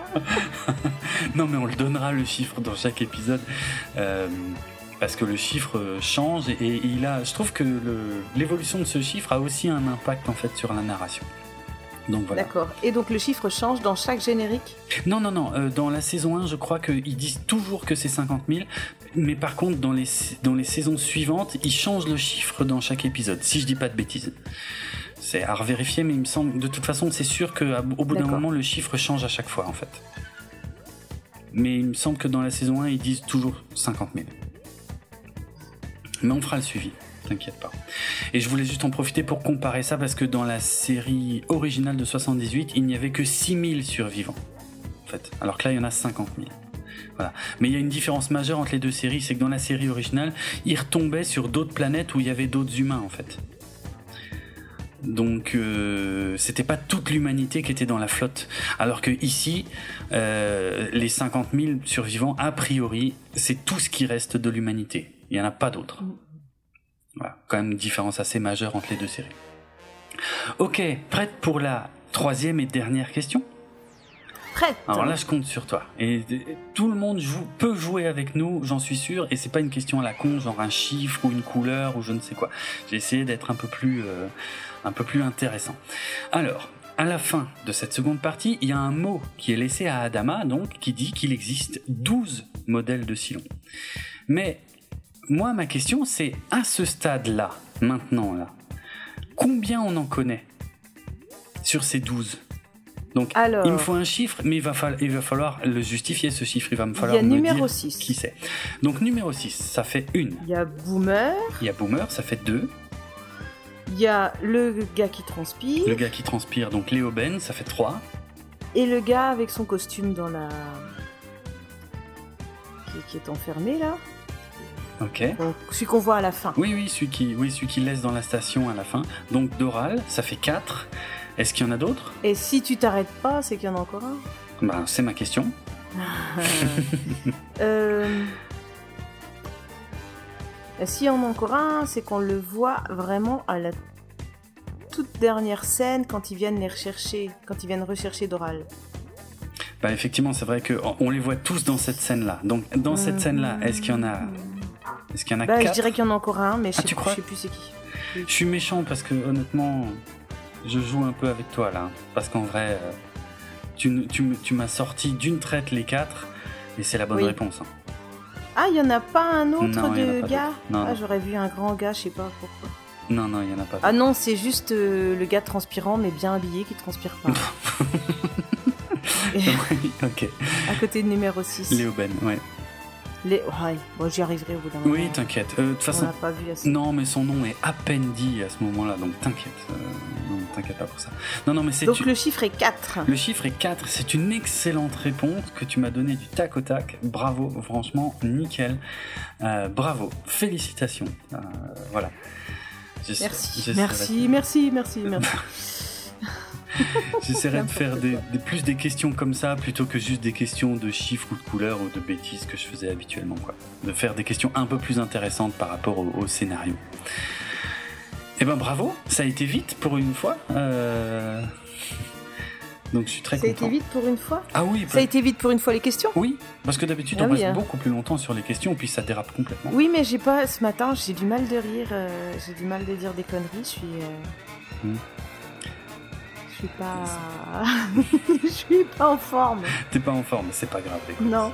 On gardera ça pour les futurs épisodes. On a encore plein à faire, t'inquiète pas. Hmm Non, mais c'est cool. Ok Et on espère que tu seras en forme pour les futurs épisodes. Ok Oui, j'aimerais bien. Tous les- C'est pas très, ag- c'est pas très Bah agréable. non, évidemment. Donc voilà, je compte sur vous aussi, auditrices et auditeurs. Envoyez tout votre soutien à Karine, qui est, qui est, euh, euh, je ne sais pas, euh, peut-être très malade et très transpirante, comme le mec euh, sur la station, qui est dans un sale état, qui fait peur à voir. Et, euh, Oh putain Oh la T'es chier. espérons qu'elle ira mieux. Euh, pour les prochains épisodes. C'est peut-être les rayonnements. Non, non, non. Disons que, disons qu'une une bonne migraine ophtalmique, c'est pas le meilleur jour pour se mettre devant deux écrans. Ouais, j'avoue. Non, non, je sais, je sais. Mais ça va parce que c'est le matin. Ouais. Donc euh, déjà, j'ai pas beaucoup fait travailler mes yeux. Mm. Et puis, euh, il fait jour. Ouais. Donc quand, quand c'est la, nuit, c'est pire. Mais ça va, mais en plus, ça m'arrive pas souvent. Mm. C'est comme ça ma vie. Bref. Alors, le podcast Galactic Frac, attention, je vais vous faire sa petite promo de fin. T'es prêt? Oui. Est-ce qu'on est qu'on clôture? Est-ce qu'on dit au Ah oui, revoir? oui, ça y est, c'est bon, on peut dire On dit au revoir? Merci à tous. On dit qu'on les aime. On- oui, on les aime, on espère que ça leur a plu. Voilà, je vous kiffe. Des bisous. Voilà, Oui, des bisous, c'est vrai aussi. s'il te plaît. La politesse, merde. ok, oui, t'as raison. C'est vrai que ça, c'est pas écrit dans le conducteur. Et on vous dit à la prochaine fois. Ouais, ouais. Ah bah là, on a euh, quatre saisons. euh, donc, on- pour ceux pour, pour ceux pour qui ce serait pas clair, on va faire le même traitement à tous les épisodes de la série réimaginée. hein. Donc, ce sera des épisodes. Voilà. Ce sera plus court, par contre, forcément, parce que les épisodes de la série sont moins longs. Donc voilà, les épisodes, vous inquiétez pas, de notre podcast seront beaucoup plus courts. Mais il fallait qu'on passe ce gros bloc du début. C'était un passage obligé. Maintenant, c'est fait. On va pouvoir se plonger, faire des petits épisodes sur chaque épisode de la série réimaginée et ça va être cool. On a hâte de vous retrouver pour tout ça. Yes. Le podcast Galactic Frac fait partie du label Podchose. Il est disponible sur PodCloud ainsi que Apple Podcast, Spotify, Deezer, Amazon et encore toutes les autres applications iOS et Android. Et même sur YouTube. Eh oui, je mets tous les épisodes sur YouTube. Il fait ça bien. hein. Oui, je Alors, vous retrouvez les notes de l'émission sur galactrifac.lepodcast.fr et puis vous pouvez nous suivre sur Twitter, sur Facebook, sur Instagram et vous aurez du contenu supplémentaire en lien avec cet épisode. Mhm. sur tous ces réseaux. Vous pouvez également venir discuter avec d'autres auditeurs qui ont la même passion que vous sur le serveur Discord de l'émission. Ouais. Et on leur souhaite une bonne partie parce que si j'ai bien compris cet après-midi, ils jouent ensemble euh, à la au jeu de plateau virtuel. Absolument, euh, c'est vrai qu'il y a aujourd'hui, le, le jour où on enregistre, effectivement, il y a des, il y a des auditeurs du podcast qui ont organisé, euh, je trouve ça génial, qui ont organisé en fait une, une partie euh, du, du jeu de plateau Battlestar Galactica, mais qui se joue à distance en fait, puisque euh, sur Steam, il existe un, un jeu euh, maintenant dont j'ai oublié le nom évidemment, euh, qui permet de simuler en fait des jeux de plateau. Donc il faut acheter Ouais. ce jeu-là sur Steam euh, et après on peut dedans on peut mettre euh, en fait euh, des, des compléments et on peut y injecter ben plein plein plein plein plein de jeux de plateau qui existent vraiment et que des gens se sont fait chier à, à, à- à adapter pour euh, ce jeu vidéo en fait en tout cas ce, ce jeu de plateau virtuel et donc effectivement aujourd'hui il y a plusieurs utilisateurs qui se sont organisés sur le Discord pour pour faire une partie de, de- du jeu de plateau en, en version virtuelle et j'espère que je pourrai en faire avec eux aussi dans le futur parce que moi je n'ai jamais eu l'occasion de jouer à ce jeu de société Eh, et voilà t'imagines, les gens déjà ils se rencontrent de façon virtuelle grâce Hmm. Ouais. à toi. oui Parce que moi j'ai rien à voir là-dedans. Euh, je vais pas sur Discord. oui Mais imagine ils se rencontrent IRL. ouais Alors oui, le jeu de plateau, il coûte cher, nanani, nanana. Mhm. Je suis sûre que vous êtes euh, cap de le fabriquer. ah non mais il y en a plein qui l'ont aussi hein. Ah non Et bah alors, il y en a plein qui l'ont. rencontrez-vous les gens bah oui pour de vrai? Bah ouais, mais il y a, il y a une section euh, jeux de société sur le Discord euh, où les gens peuvent aussi venir euh, organiser des parties réelles, bien sûr. hein. Il n'y a pas que le virtuel, mais, mais pour le, le virtuel, pour ceux qui n'auraient pas le jeu, comme moi, c'est génial. Ouais, c'est cool. Franchement, c'est génial. Parce que voilà, parce que je l'ai déjà dit plein de fois, les, les prix du marché de l'occasion sont débiles. Mais effectivement, si quelqu'un a le jeu et veut organiser des, des, rencontres ou des parties, venez vous inscrire sur le Discord et venez organiser tout ça entre vous. Moi, je trouve ça génial. C'est carrément l'endroit pour ça, quoi. Donc, je rappelle, hein, pour, pour avoir le, le lien vers le serveur Discord, vous allez sur le site, notre site principal qui est galactifrac.lepodcast.fr et en haut de la page, il y a tous les liens vers tout, en fait, partout où on est présent. Tous les réseaux sociaux, YouTube, euh, euh, certaines applis de podcast et donc aussi le serveur Discord. Donc voilà, c'est là que vous trouvez le lien vers le serveur Discord. Vous venez, vous inscrivez, vous vous présentez si vous voulez, vous venez discuter et dans la section jeux de société, eh ben, vous pouvez organiser des parties. Et voilà, moi je trouve ça génial. Si ça, peut, si ça se fait, ben franchement c'est cool. Je serais, je serais, très heureux. Hmm. Merci d'avoir souligné ça. Ouais. Et donc voilà, ben écoutez, euh, si vous voulez discuter en direct, euh... enfin non, je vais pas dire ça comme ça. si vous voulez discuter avec nous le plus directement possible, c'est Twitter, c'est là qu'on est euh, le plus. Ouais.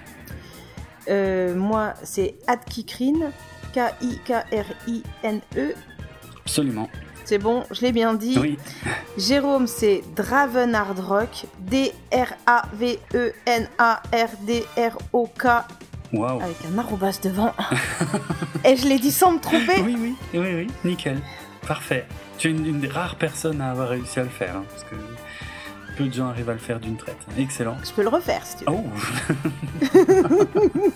oh vas-y. Il est con. ok. Euh, bah, vous, oh là là, je viens de prendre un coup de vieux auto. Je me suis auto-mis un coup de vieux, j'ai dit vous avez qu'à rembobiner. Hein. Ah oui, bravo. Mon Dieu. Rembobiner le podcast, mais oui. Parce que les gens, en fait, le transfèrent sur cassette et ils l'écoutent dans leur autoradio. Alors il faut des grosses cassettes hein, de 3 heures. Hein. Ça existe, mais la bande est très fine, donc du coup elle casse, c'est chiant. Mm. Bon, bah écoutez, hein, voilà. Alors vous oubliez pas que si vous avez apprécié l'épisode, le meilleur moyen de le montrer, c'est de nous récompenser et de le partager au plus grand nombre. Euh, via les réseaux sociaux et euh, vous pouvez vous échanger aussi les cassettes. Absolument. Et les cassettes reviennent à la mode plein pot. Tu sais que sans déconner, tu sais que les fabricants Je... n'arrivent pas J'ai gardé à les miennes? J'ai gardé les miennes. Ah, ah oui. Ouais, ouais. Je garde aussi les cassettes des gens qui qui s'en débarrassent.